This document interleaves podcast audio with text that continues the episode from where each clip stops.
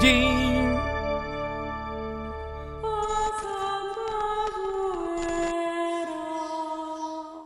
E aí, jovem, tá começando o Santa Zoeira, o podcast mais Atrasado perseverante dessa internet. Eu sou Guilherme K2. Boa noite e pai bom é aquele pai que planeja o assassinato do filho. Então, boa noite, Alexandre Nardoni. Puta que pariu. Começamos já com o pé na Lembrando que ele jaca, vai já. ganhar o induto de Dia dos Pais dele, então isso é importante. Começamos bem pra caramba, vai lá. Ah, ele tem outros filhos, né, velho? Pois é, ué. Ele- ele- outras oportunidades O, de prefe- o defenestramento. preferido ficou vivo. Caraca, velho. Outros velho. filhos são outras janelas na vida, né? que comentário infeliz que eu fui fazer, hein, velho? Não, não, não. Cê- você- o, Neiva, o Neiva levantou, você cortou, entendeu? Você tem noção, o trem foi tão pesado que foi na sequência. Eu comecei, o Neiva levantou, você cortou, o Max não teve o que fazer. Chegou no nível tão baixo que o, Ne- o Max ficou sem ação. Eu só precisei escorar pro gol. só fiz assim. Ah, Sabe aquele jogador que tá do lado assim, esperando o... a- Só põe o pé, só botei o pé É, na ele frente. só ficou assim, vendo a bola entrar. É, o episódio não vai pro ar, então, beleza. Ah, Demorou esse tempo pra ir no ar, né? a única coisa que me deixa grilado é que se fosse eu que tivesse feito a piada, ah, o Max precisa ser cortado. Ah, não, Neiva, tem tempo que a gente... não- Ô, ô... Max. Tem tanto tempo que só o Neiva aqui que eu tô achando que todo mundo é Neiva. Só tem Ô, o cara não lembra nem meu nome, velho. Você ver, tem que ser. Tem Ô, Não, Max, dois mas já tem episódios. tempo que eu já entreguei pra Deus já. Sério. Levantaram hashtag que o Max desapareceu, não sei o que, não sei Eu tô o jogando quê. CS lá, mas não com ele. Criaram teoria de que você foi, você foi embora porque foi mandado embora, não sei o Não, que, mas não eu sei o fui, quê. quase fui, ué. Quase foi. Da onde? É, daqui, vocês ficam mandando eu embora que eu... Ah, a gente- nós todos fomos mandados onde? embora. Porque eu falo besteira K2, K2. demais. Ah, não, vamos continuar K2, o programa. K2, nós todos quase fomos embora daqui, fomos mandando embora daqui, né? Ah, literal. Inclusive, gente, hoje nós tivemos um Eu nem me probleminha. apresentei. Um- Ah, mas o também Max. você tá duas horas falando aí no É porque eu esqueci a piada que eu ia fazer, aí eu tô enrolando pra ver se eu lembro. Tem dois. Nós tivemos dois problemas técnicos hoje. Né? Um foi nós aqui. Então, o negócio é estúdio. assim, o tema hoje, ele, ele é um tema muito importante, Satanás tem lutado ferreamente pra impedir esse episódio, tá? Esse então, podcast desde existir. que a gente chegou, tem sido uma corrida de obstáculos. Ou então não é Satanás, talvez é o anjo da guarda Ou é mesmo. o anjo da guarda. Agora tá o anjo chegando Pelo triste lá. começo, assim, né, velho? Eu tentei cancelar aquele programa e Deus falou assim: ah, não, de novo. Pelo é começo do episódio já deu pra ver. Desde que a gente chegou, tem sido uma corrida de obstáculos. É um tema tão de boa. impedindo a nossa, na nossa, na- nós estarmos aqui reunidos como estava em o Jerusalém. Não, eu fiquei pensando, se a gente tivesse um corpo glorioso, a gente conseguiria entrar e participar desse Exatamente. programa, entendeu? Mas como a gente não tem, a Mas o gente ficou importante é preso. que aqui, estamos aqui com, Ai, ajuda sim. eclesiástica, Não estamos sei se aqui. fez alguma coisa, mas... Por é aí, favor, mais uma vez, gente, queria todo mundo aí, ó. Agradece o Padre Fagner. Eu Padre acho que Você Fagner, mais uma uma vez. Maria pelo Padre Fagner. Não, eu tenho certeza velho. que o Padre Farn queria que a gente não viesse pra não ter essa piada inicial, velho. Que eu tô com tanto peso na consciência, velho. Eu queria Ei, me cortar aqui Padre agora. Fagner, vocês estão rezando pro Padre Fagner? A gente só tá no ar por conta desse padre. Sério Isso aí, mesmo. ó. na moral, na Oração moral. pelo Padre Fagner, todo mundo. É o seguinte, galera, eu- antes de começar o episódio, que, que com- o tema tem por demais? conta do atraso, nós não vamos ler e-mails hoje, tá? Realmente não tem como, porque a gente entrou 8h40, né? Bundes, derruba a live e começa de novo. Por quê? Eu não vou fazer isso não, porque o Satanás já tá doidinho pra fazer. Ele não precisa de ajuda, não, né? O Ian tá se sentindo mal ter, ter feito a piada. Ai, ai, ai. Quero te avisar dois avisos importantes. O primeiro deles é que nossa livraria está de promoção. Ainda bem que você Com vai avisar livros de a- avisos, né? Já pensou se você avisasse coisas que não eram avisos? Nossa livraria está de promoção até dia 15. Com Ou seja, com até- estamos atrasados, mas não pra vender, né? Então, Exatamente. vender, a gente tá até o dia 15 aí, dá tempo de comprar o livro pro seu papai de presente de Inclusive, tem um É, episódio mas não tá atrasado porque a, a- a promoção é de assistam. vocações. Não é de dia dos Ele tá falando de hoje. Eu tô falando de estamos Ah, atrasados. tá, no entendi, programa. entendi. 55% de desconto livraria santacarona.com.br, livro das mais variados, dos mais variados títulos. Vai lá, aproveita e compre o seu. O segundo é o aviso que é é engraçado, é a primeira vez que os dois vão ver ao vivo a gente dando esse aviso. Verdade. Se eles não assistem o episódio, eles não sabem que aviso é esse. O, o Ian não assiste o episódio, ele não vai ver. Eu assisti. O de Você sabe que aviso que eu vou dar agora? Acho que não, mas eu assisti o de Você sabe, Max? Eu De- não depende, assisto, talvez na hora que você começar a falar eu vou saber. Então vamos lá, vou só relembrá-los. Mas te falar, eu assisti um Começa pedaço daquele jeito do... bem babaca de falar assim. Bem babaca? É, vai. Pode ser Eu- bem babaca Bem mesmo? babaca, Posso ter o vai. prazer de Eu ser babaca? assisti o último, só o final. Hoje, hoje eu vou ser triplamente babaca. Isso, Eu vai. não vou ser babaca, eu vou ser babaca com os outros influencers também. Mas não é amor, porque todo mundo me O conhece. que, que Santa Carona ganhou? Porque se Não. for esse pedaço que o pessoal ali vê, vê lá, o que, que esses meninos estão aprontando lá dentro? Vocês vão escutar essa frase, vai, solta. Exato, é o seguinte. Primeira coisa é que o Vaticano nos notou. A Santa Exatamente. Sé entrou em contato A conosco. Santa Sé entrou em contato com a gente porque eles estão com uma campanha, onde eles estão com uma- um questionário para que você possa dar a sua opinião sobre a igreja, abrir o coração, falar tudo que vier lá dentro. E nós queremos o máximo da ajuda dos caroneiros. Eles Então, precisam de dados pra levar pro sino dos bispos. exato. Então acessem esse questionário, que tá- esse questionário que tá aqui nesse QR Code aqui, ó, embaixo. Embaixo.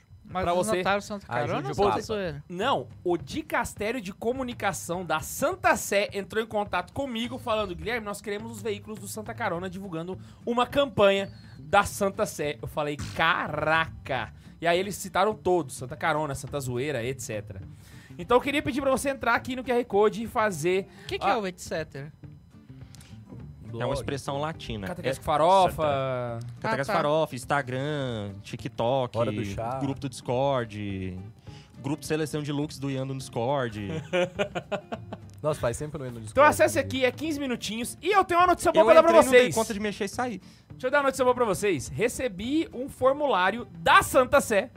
Ou recebi um relatório da Santa Sé com as respostas dos influencers. E deixa eu te contar. O veículo de comunicação brasileiro que mais deu respostas foi o Santa Carona. Chore Sim, na viola! Não, salve de palmas os caroneiros. Putz grila. Mas tem que Eu quero- acessar eu o quero é link isso. e a gente... Como assim? É o seguinte, eles têm que acessar o link e preencher, preencher o o formulário. questionário. Muitos caroneiros já preencheram. Só que tem gente que não preencheu ah, ainda. é semanal o, o retorno não. de acesso? É, o retorno é, é, retorno é. é. E quem está no topo da lista é o Santa Carona. então vai lá, preenche e Eu quero mantém o Santa eu quero Carona o nesse Papa, local. ou eu quero o Papa pensando, quem é esse povo no Brasil do Santa Carona? Quem é esse povo do Brasil, Aí, ó, cara? pau no cu de carecas, pau no cu de gente que grava vídeo sobre... Obrigado, É, Max. Porque esse, esse da- era o trecho que, a- que as velhinhas ali e o, o Papa iam ver. Obrigado Pau por ter no cu falado. da Pau no Zelinha cu esse também, ó. Estão Como precisando. se não bastasse a gente começar esse saco, trecho que vai nossa. ser visto com o Ian fazendo aquele tipo de comentário que ele fez. É, mas o Ian só- O Ian tá com a cara ruim aqui, coitado. Ele tá triste. Sobrou pra mim ainda, né? é só falar quem que fez o comentário, Ian. Ah, não, Ian, então o comentário foi Ai, bonitinho. ai. Então vamos lá, todo mundo entrando no QR Code, beleza? Pra você poder participar. Ó, a igreja sabe fazer QR ajudar. Code? Você viu? O Vaticano aprendeu a fazer aplicativo, ó, code. Eles saíram do fax e vieram agora pro... QR Code. Que isso, hein? Nunca mais vão anunciar com nós. Acabou, acabou. Vamos chegar lá e falar assim, vamos na- na- analisar. Foi dar a notícia no dia em contato, errado. Vamos anunciar no Brasil? aqui. Vamos, mas com aquele menino lá de Santa Carona, não. Vamos. Eles literalmente só entraram em contato ti- contigo porque eles não viram o episódio que eu falei que o Vaticano literalmente se comunica com um sinal de fumaça. Cara, eles Ai, fizeram ai, QR ai. Code, velho. Mas eles literalmente se comunicam com um sinal de fumaça. Já parou pra pensar isso? Aí o QR O Code é, próximo é os Papa vai ser desenhos. aplicativo Eles agora. realmente se Aí o comunicam. QR Code é um desenho de um índio fazendo sinal de fumaça, assim, e a gente tem que traduzir.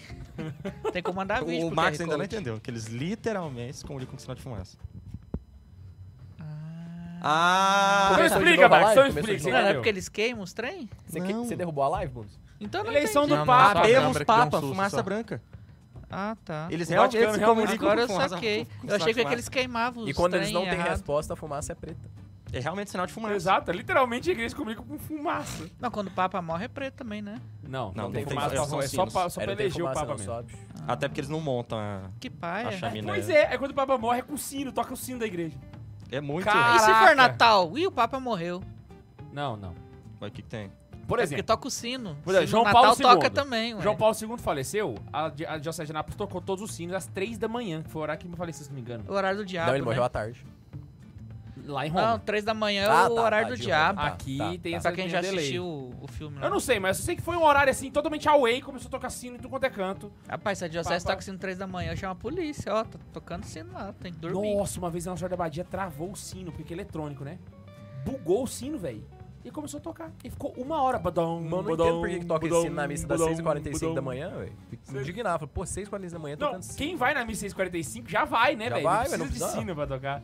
Coitado dos Então, esses são os dois avisos, livraria com promoção, livra- livrariasantacarona.com.br e acesse o QR Code Ajude o Papa, porque ele precisa dos caroneiros, Eu não beleza? vou ajudar. Eu não vou Porque- entrar no detalhe do sino, não, porque a gente tem um programa pra andar. Depois eu conto, vai. Então vai lá, Mundo, sem superchat, deixa super nice. É o seu significado, mas hoje em dia, não- 6h45 da manhã, Tá bom.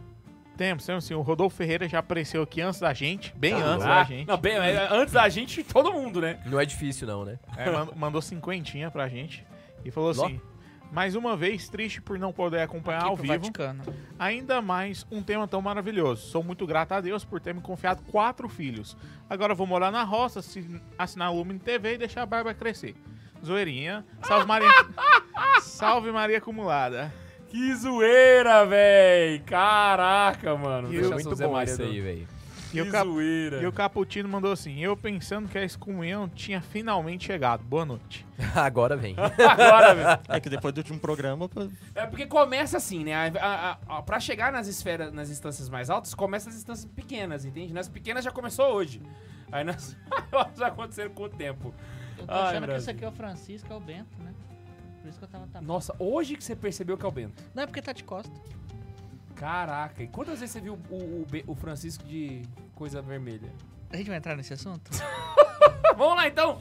Hoje nós vamos falar sobre paternidade. Inclusive, hoje não tinha como não vir o Max e o Ian, afinal de contas, são os pais da galera. É nossa a, pergunta é o que que, eu estou fazendo aqui. Toca aí. O que, que eu e você estamos fazendo aqui? É porque vocês são filhos, então dá pra falar de pai. Somos filhos do pai. Você é uma obra-prima que ele planejou. Não só do pai. Pode cantar também a outra parte, vai. Eu sou um filho da mãe. A música é assim? Não. Ai, ai, ai. Mas seria ai. maravilhoso se fosse.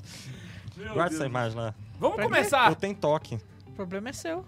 Vamos, vamos, vamos começar definindo Não, qual é já- a já- paternidade isso que nós aqui vamos não é nem tratar a cara hoje. do K2, mas é a cara do Neiva. Vamos fa- começar falando de qual paternidade nós vamos tratar aqui hoje? Paternidade. Já pediram, É. deixaram. Que aí depois a gente entra nos pormenores com os meninos, o que que você acha? Como- Como assim? Que tipo de A gente paternidade? entrar explicando o que que é paternidade no Ué, sentido então profundo da palavra. Então tá fica à joia? vontade. É porque você tem definição biológica, que é basicamente o que os machos fazem com as fêmeas e nasce uma criança. Mas não é óbvio, é óbvio que não é dessa paternidade que nós estamos falando aqui. Não é não? Não. Então, Nós estamos falando da paternidade no sentido do fim último do homem, né? Então os meus próximos 45 minutos de, de fala não vão fazer sentido aqui. Não, mas você pode falar do outro também, se você quiser refletir depois. não, tá? não, fica aí, fica tranquilo. Olha, se vocês relembrarem que a gente já falou nos episódios passados, né? Dos três fins últimos do homem, o menor deles é a conservação da espécie. E a conservação da espécie, ela se dá através da geração de prole. Então, ser pai e ser mãe faz parte do fim último do homem como... como e aqui eu posso falar do homem no sentido literal mesmo, porque é do, só da homens... humani- é, do, do- do homem. o- o- o- porque o fato é. Do homem humano. Do homem, exato. Não, não, e do homem do homem mesmo, porque a mulher não, não foi chamada a ser pai. Né? Ela- a, a paternidade ela é uma vocação própria do ser homem. E não importa quem. Todo homem foi chamado à paternidade. Mesmo, até mesmo Ai, mas eu, K2, que estou com a minha camisa social abotoada até o pescoço, fui chamado para ser um padre, né? Um padre exerce uma paternidade. Mas eu fui chamado para ser um monge trancado no alto do mosteiro da Patagônia. Você tem, foi chamado a exercer sua paternidade, né? Então, de maneira os- diferente, naturalmente. Exatamente, né? Né? Não é nada de... de- Tem uns padres que confundem, mas isso aí, né? É, detalhes da história da igreja. Exatamente. A- a- o fato é, todo homem foi chamado para, ao nascer, todo homem foi chamado para crescer, reproduzir e morrer. A gente aprende isso lá na aula de biologia, né? Todo ser vivo nasce, cresce, reproduz e morre. O do homem, que é um ser racional, é um pouquinho mais sublime. Todo homem foi chamado a se desenvolver, enquanto virtudes, enquanto crescimento, enquanto se tornar alguém melhor, a juntar-se a uma mulher, formar uma só carne e gerar ali os seus filhos, Perfeito. aos quais ele vai educar, e o fim último, que no caso aqui não é a morte, mas passando pela morte, a vida eterna. Exato. Então todo homem nasceu para isso. Todos que estão ouvindo aqui, você foi chamado.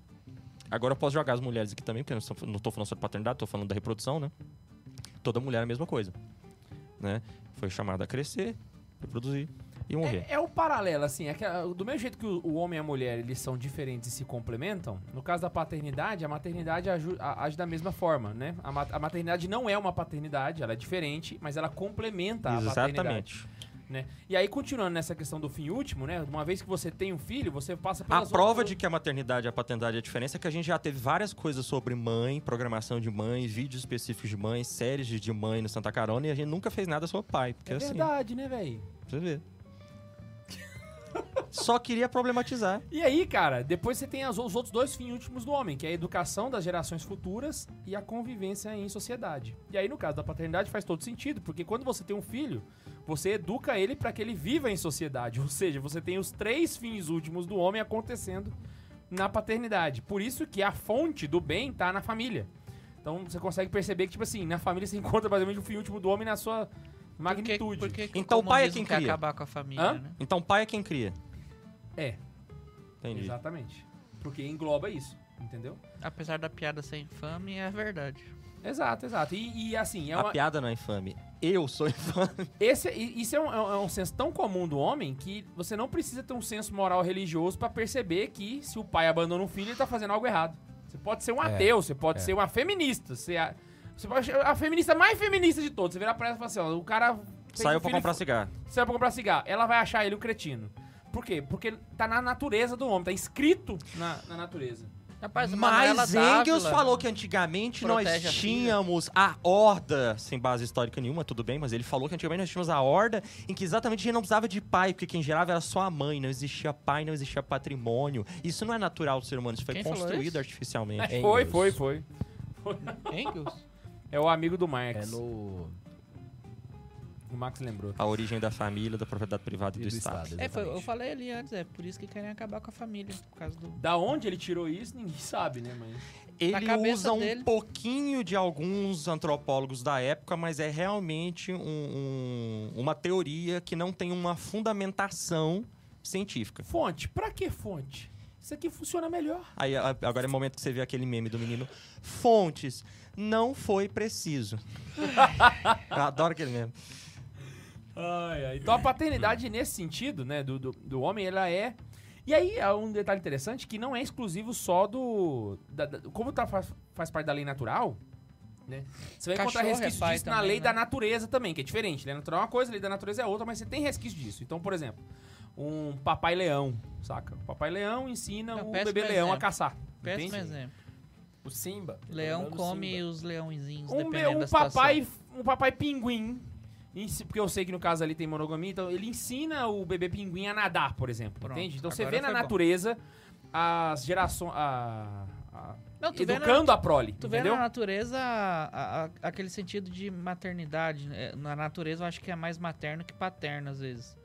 Mas tu vê o, a prole defendendo. A prole defendendo. A mãe defendendo a prole, em qualquer tipo de raça animal. É, né? é, é porque na verdade você vai Você ver a vê o papai lobo defendendo a alcateia, É, você o vê o papai papai lobo- é, elefante Já que a gente tá falando de pai, vamos falar de pais, né? É, Mas não- ali tem a. Mas o paralelo é bom, porque a, a mãe geralmente defende os filhos. O pai defende o grupo. Você vai perceber isso. Então, tipo assim, você vai ver que a mamãe loba tá defendendo os filhotes dela e o papai lobo tá defendendo todos os lobos, Os aí é lobos, uma- inclusive, são um exemplo a se seguir. Um exemplo bacana disso, que também mostra na- como está na lei natural, é a tradição oriental. Eu gosto muito de ver como boas coisas virtuosas estão ali no Oriente, né? Qual anime que fala A, a- E aí nós temos, eu vou, eu vou ignorar, né? o, o cão dos templos, que é um cachorro meio leão, que eles colocam na entrada dos templos, acreditando que aquele é um guardião espiritual que está protegendo aquele templo. Mais ou menos com a mesma simbólica que a gente coloca a gárgula para mostrar que o mal tá ali fora, né? Da, da igreja. E aí são dois leões sempre em par, um com a boca aberta, um com a boca fechada. É pra isso que serve a gárgula? É, ué. Ele também tem uma função arquitetônica que ele é a calha, né? Da onde sai a água. Isso. E, o, Não, sim, e esse núcleo leão, ele tem uma O- função o arquitetônica que é indicar quando você entrou dentro do território do templo.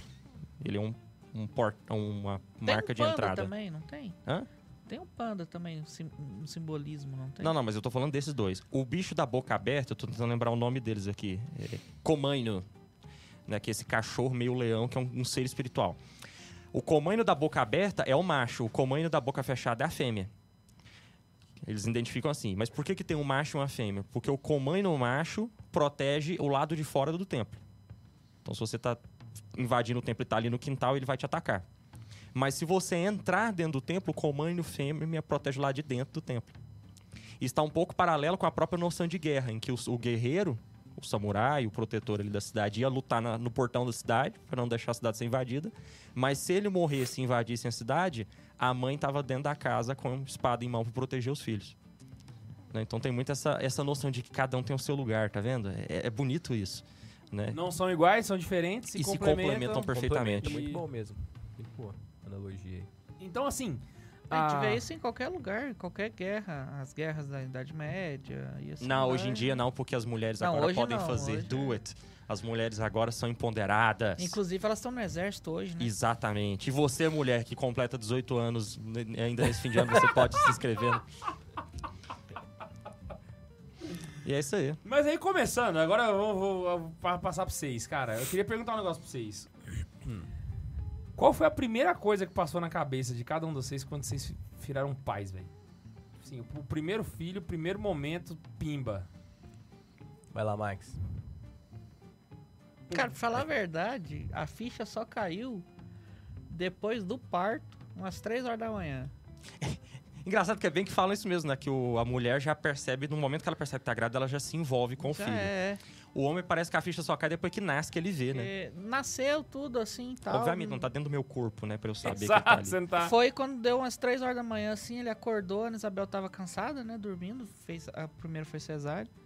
Aí, quando eu peguei ele pra ficar comigo e tal, ele abriu o zoião, ficou me olhando assim, aí meio que caiu a ficha, ah, sou pai, né, agora eu tô fudido, agora eu sou o protetor, né. Mas Agora o eu que, tô. que causa de sensação, assim? Que que... Cara, eu não sei Que explicar, emoção não. te passou à mente? Hum, deu- eu- vamos dizer assim, que é uma mistura de senso de responsabilidade com a preocupação de proteção, vamos dizer assim. Porque é eu que tenho que proteger, é eu que tenho que educar, se eu fazer besteira já era.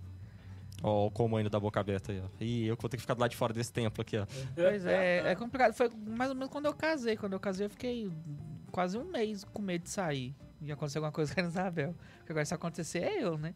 Antes era o pai dela, agora é eu. Foi em que ano? 2016. Não. Eu Foi. vou fazer seis anos de casado. Foi 16. 16, né? Você já fez, 2016 foi seis anos atrás, onde, gente? É. Pelo amor de Deus. eu Ai, assusto Você quando eu pira. paro pra fazer as contas, fez, já Pra mim, na minha cabeça, casado. 30 anos atrás, é anos 70. Meu Deus. Pra mim também. Não velho. é? Não é. Mas se já perguntaram a minha idade, eu, É eu, eu final parei dos pra anos pensar, 90, gente. É caralho, bizarro. 30. A Karine tava indignada que esses dias um jogador do Vasco fez um gol, nasceu em 2004. Eu tenho aluno, Eu falei, velho, que "Caraca, nasceu em nasceu em 2004. É um 2004, absurdo velho." isso, velho. Oi, o cara que nasceu em 2004 tem 18 anos, velho. Eu falo, é, ué. como assim, velho? Véi, eu acabei de falar uma frase lá na, na sala de fora que eu fiquei chocado, mano. Tem 18 anos que eu tô na igreja. Isso é, É uma meio... vida, uma vida do Você jovem, complotou né? Não, eu- eu- maioridade eu- cristã. Maioridade cristã, velho. Caraca, mano. Posso tirar a carteira de Jesus já. Tira. Faz, você já devia ter, considerando que você está dando santas caronas É por aí. verdade, velho. Imprudente, né, velho? Né? Pro ter dirigindo sem carteira, ó, gente, K2. Ai, que bosta, velho. Vai lá, Max, conclui aí. Bom, concluído. É, Não, mas- Eu senti isso. É, é- é meio difícil de explicar qual que é a sensação de ser pai. Porque tu tem. É aquele negócio que, assim, né? Perdão aos que não podem por algum, algum motivo extra, né? Mas assim, pra tu sentir ser pai, velho, é, é, é sendo. Não dá. Eu tentar explicar o que, que, é, o que, que eu senti aqui sendo pai na primeira vez, eu não consigo, não. Assim, apesar daquele pensamento que vem na nossa cabeça, responsabilidade, criação, blá blá blá, dinheiro, né? É isso aí, eu como- falei no começo. É, eu, eu falei pro Max falar. Agora o pai da pandemia. É.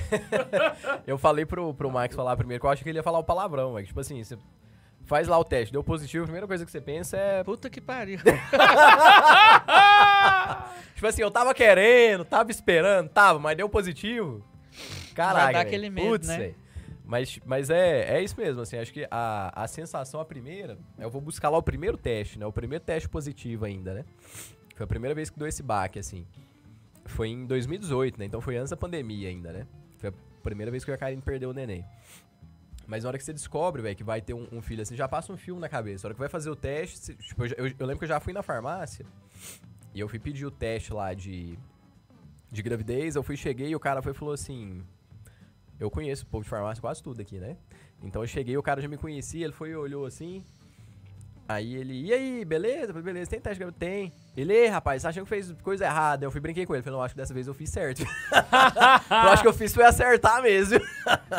aí o cara foi riu, eu fui brinquei, depois ele foi e perguntou, e aí, e tal, e tava mesmo. Mas, tipo assim, a hora que, hora que vê o teste positivo, você pensa, putz, velho, tipo, é, é literalmente, você não sabe o que, que você faz. Que bom e que não bom também, sabe? E agora? É, exa- o que que eu faço, velho? Tipo, tem um... Não é nem que não bom, é, é o de fato é o e agora, É, né? na verdade, exatamente, é tudo que bom, mas tipo assim, é aquela sensação de uma coisa excelente, mas que você pensa, pô, será que tá, tô preparado? E você já começa a pensar, velho, lá na frente.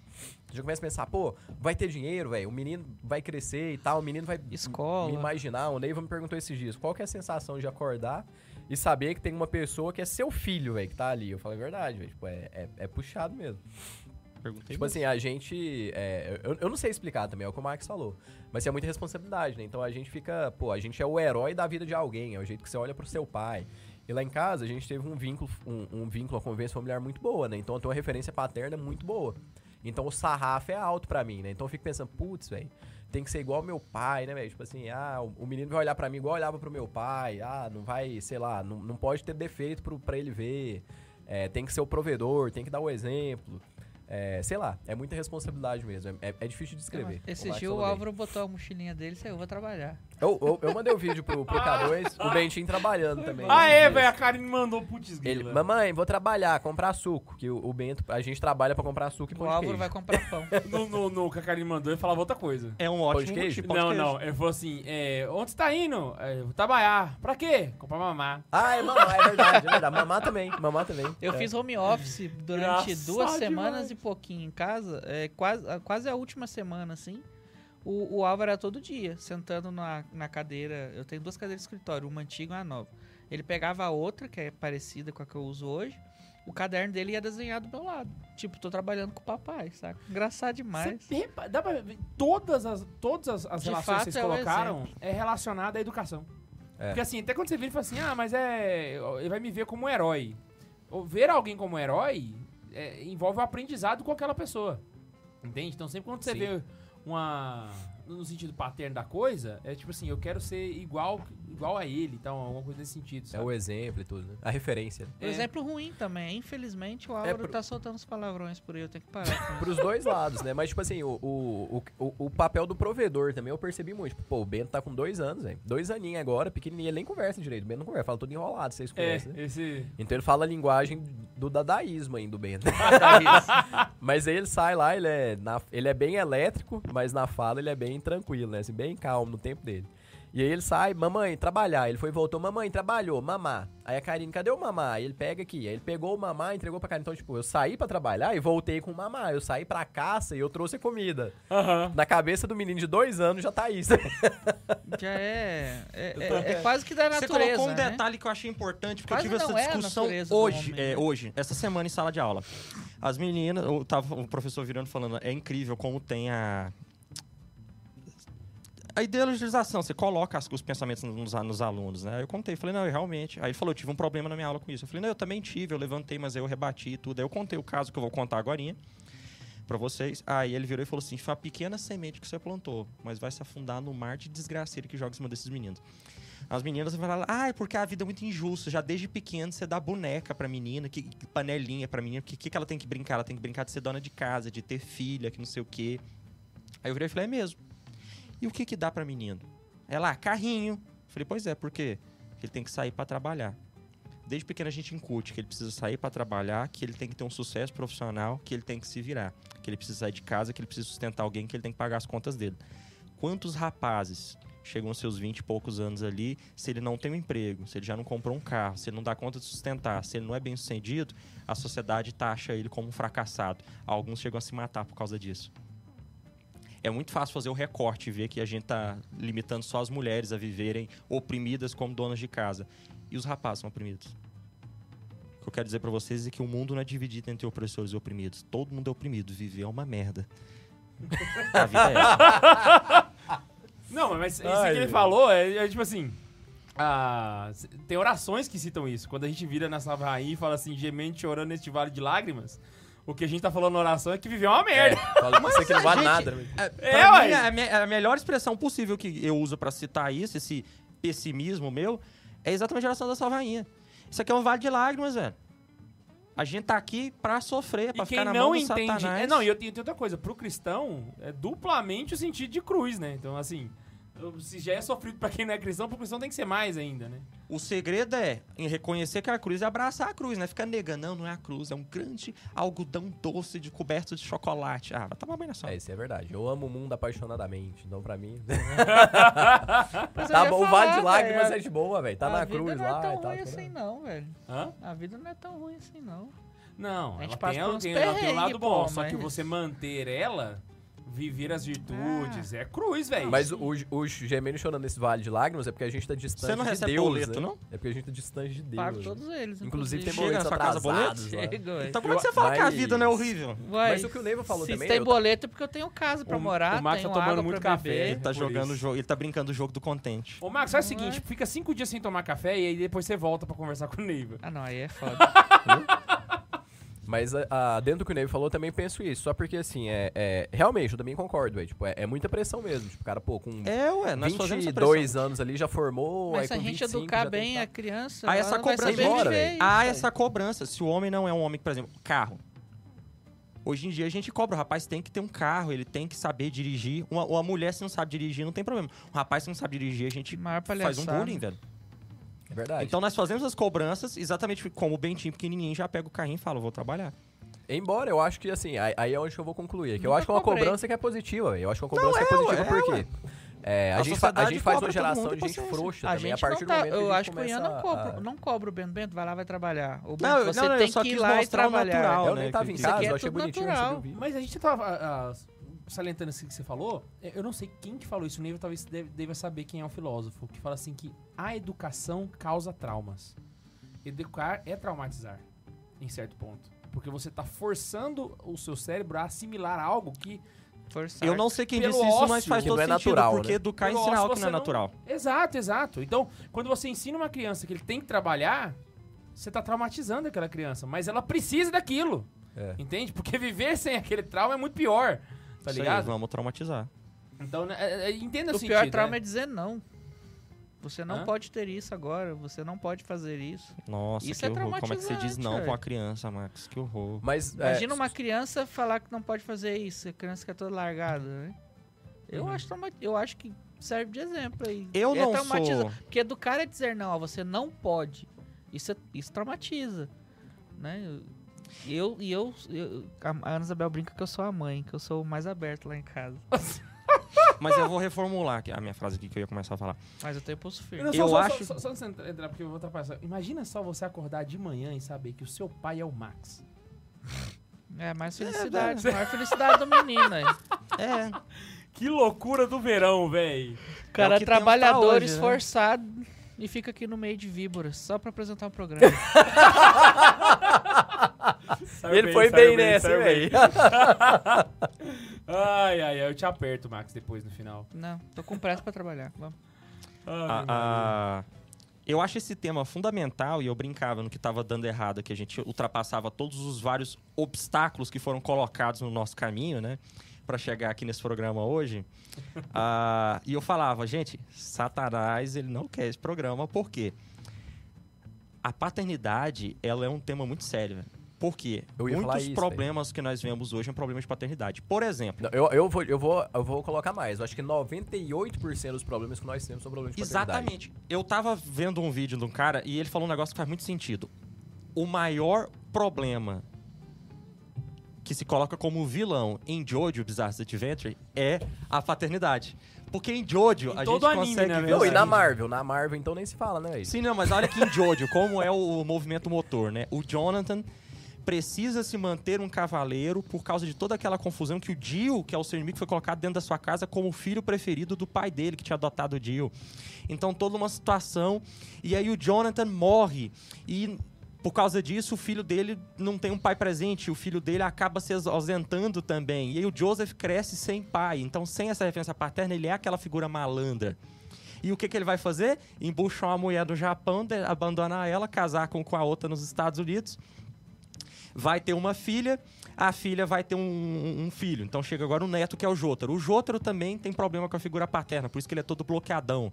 Ao mesmo tempo em que o Josuke é esse filho que cresceu ali no Japão, que vai ter toda essa questão. A gente nem entrou pra falar do Giorno Giovanna, que é filho do Dio. O maior motor da, de Jojo é a questão da paternidade. Mas isso é uma questão pra todo o anime, isso é uma questão pra nossa sociedade hoje em dia. É. Nós vivemos uma crise de paternidade. Eu trabalho com criança. Eu trabalho com jovem. Eu trabalho com, né, com, com o pessoal ali e eu vejo quantas pessoas são marcadas pela crise da paternidade. Quando eu trabalhava com, com criança, mesmo menino de sétimo ano ali, né? Eu notava a, a, a lacuna que a figura paterna cria. E tem pai que tá até ali, mas não tá. Né? Então, a, a paternidade, ela é um problema, porque nós temos pais que traumatizam, né? seja por agressividade, violência doméstica, excessos, abusos e por aí vai. Nós temos pais que não se fazem presentes, literalmente, sai para comprar cigarro e não volta, a criança cresce sem aquele referencial que deveria ter, aquele referencial de proteção, há um comando de, de boca aberta ali fora, né? Ah, pais que se fazem presentes mesmo estando ali, aquele pai que é a mesma coisa que não, não tá, não se coloca. Pais que não conseguem se colocar como exemplo a ser seguido, modelo de virtude. Você olha e fala, não, não quero ser como meu pai, meu pai é um bosta, não quero ser como ele. É muito triste você ver uma criança que está nessa situação. Não quero ser como meu pai. Né? E aí a gente nota que isso vai gerar problemas que vai fazer com que essa pessoa repita esse problema encaixado em outra categoria. Quantos casos de ser extremamente cancelado pela co- comunidade comunidade LGBTQI+, né? Mas foda-se. Quantos casos de confusão psicológica travestida, e eu acho que foi muito bem colocado esse adjetivo aqui, travestida de orientação sexual por um problema de paternidade. A pessoa, na verdade, ela tem uma carência da figura paterna, ela tem um, des- desregulamento da noção masculina e da, da colocação paterna, e ela acha, por confusão psicológica, que aquilo é uma questão de orientação sexual. Não, eu nasci desejando o homem. Não, não, não. Você, em algum momento isso foi uma ruptura devido a um trauma. Né? Você não é gay, não, você não é gay- homossexual de verdade. Você não é gay de verdade. Você talvez só tenha um problema com a figura paterna que poderia ser resolvido. Psicologicamente, clinicamente e até espiritualmente falando. né? Exatamente. Uma boa oração de cura. Eu, eu vou até colocar aqui mais, mais um ponto, porque eu separei aqui em dois pontos. Diferenças sobre paternidade, né? Quem ainda vai ser pai, então independente do motivo, todo mundo vai ser pai, de- de- deve ser pai, é chamado a ser pai. E diferença em quem já é pai. Então, assim, é, momento, né? Quem vai ser pai e quem já é pai. E aí é, o- é o, é o primeiro. A primeira frase que eu vou colocar aqui já vai travar um pouquinho, né? Apesar de todos sermos chamados a ser pais, nem todos estão preparados para serem pais. Todo homem é chamado a ser pai, mas nem todo homem nasce pra ser pai, velho. É literalmente. Quer dizer, ninguém nasce pra ser pai. É uma luta. Você tem que adquirir essa virtude Tem- e tem cara, que correr atrás. um negócio muito doido que eu acho. A preparação para o cara ser padre. Ele passa anos estudando, faz reti faz coisa, pré-formação, não sei o que, analisa, papapá, papapá. Ele vai ordenar. Ele faz um retiro para ordenar. E aí ele ordena. Ficou um tempão rezando para espiritualizar, para ordenar. Como é que é a- o cara que vai adentrar o sacramento do matrimônio, que é um sacramento igual, de, em pé de igualdade ali, né? Como é que ele vai se preparar para o matrimônio? Ele nunca se formou, ele nunca leu nada sobre matrimônio, ele nunca se preparou, ele acha alguém, vai casar. O que é que ele passa na semana do casamento? Preparando, rezando, espiritualizando? Não, correndo atrás de festa e é isso. Exatamente. Eu acho que a gente deveria levar a sério igual os padres levam a ordenação, velho. A gente deveria se preparar, fazer formação, fazer Na curso, verdade, não um cursinho de noite, mais, fim de é, semana. Até mais. Aí, sim, Não, aí não, o tema que eu mais fazer gosto é retiro. matrimônio. E né? nesse sentido aí faz todo. Assim, é claro que é, eu vou falar no sentido pessoal aqui, tá? Não no sentido coletivo, tá?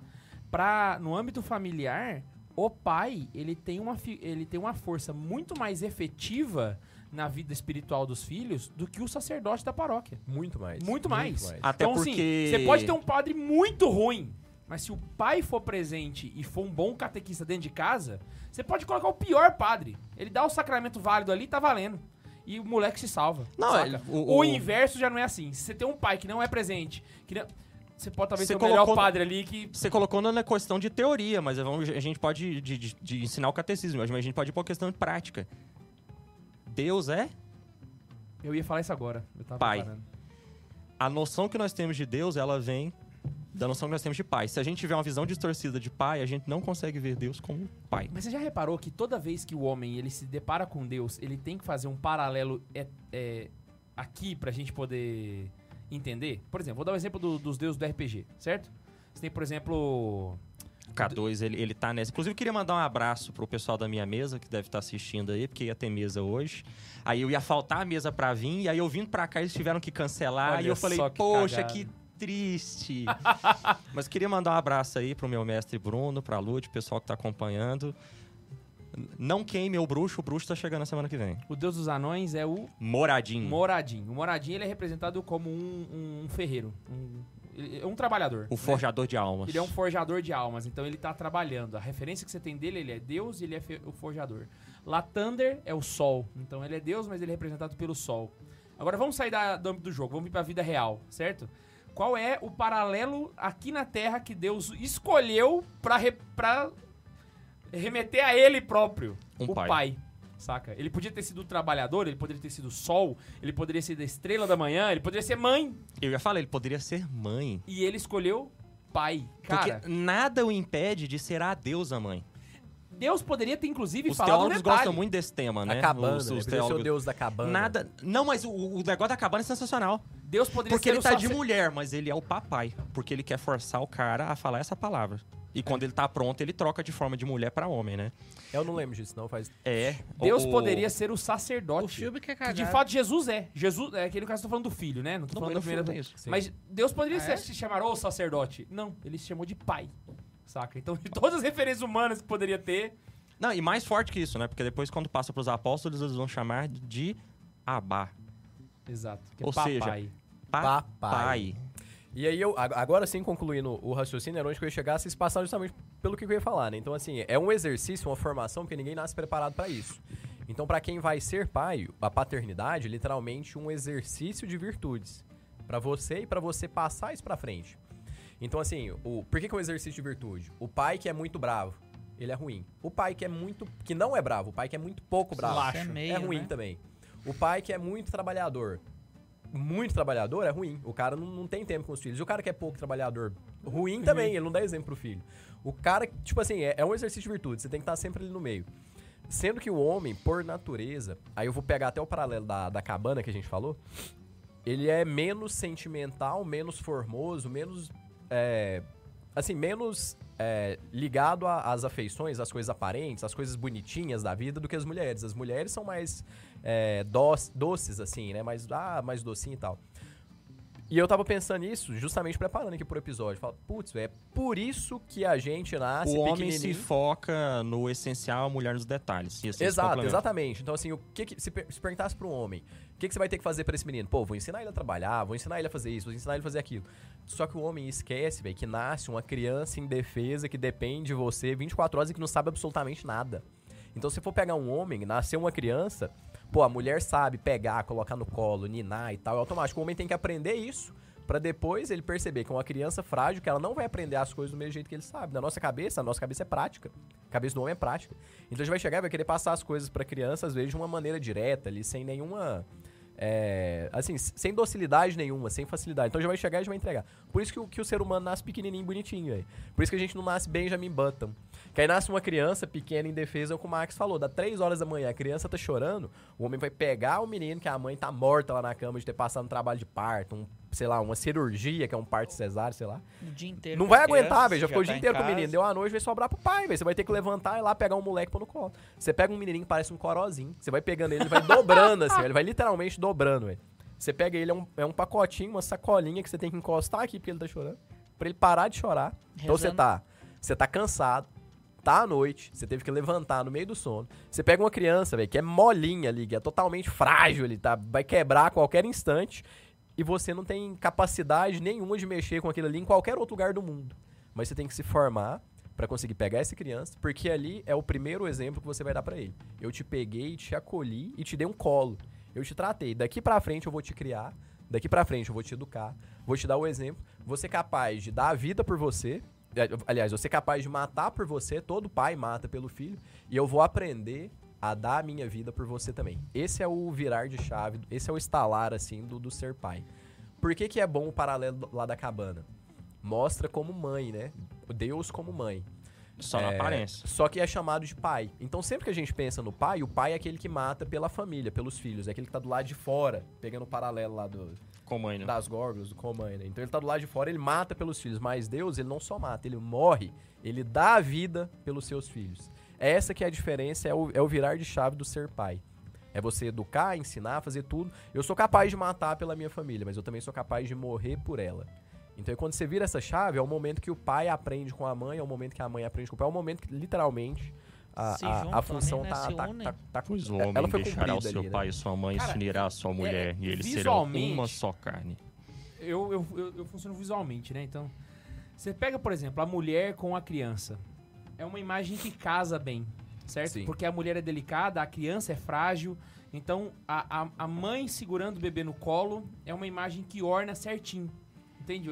É, é, é, é o ser pra Por isso que a gente tem. feito. Por isso que é, é um arquétipo que é tão claro que a gente vê repetido ao longo da história a ponto que sempre tem um retardado. Ah, a Virgem Maria foi inspirada em Isis, né?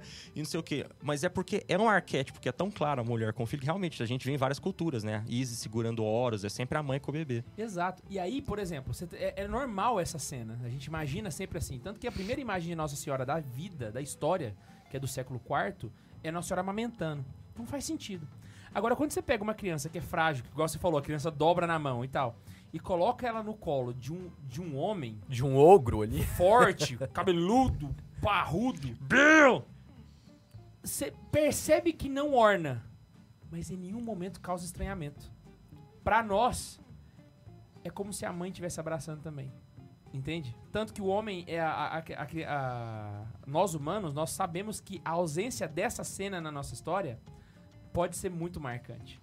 Uma pessoa que não teve, talvez, o colo do pai quando era criança, saca? Vai ser muito marcante, na verdade, né? É, velho. Então, Assim, tipo é. assim, é um negócio que é, é, é muito divino, porque racionalmente não faz o menor sentido, entende? É. Mas a gente consegue transcender olhando essa cena, mesmo que a, a priori pareça que não faça muito. Eu, nexo, eu, eu posso falar, uma vez eu escutei um padre falando, assim, é, aliás, tá, tá escrito até no livro, eu acho, que esses problemas de, de ateísmo, né, essas crises de ateísmo moderno, seriam solucionados com uma boa confissão.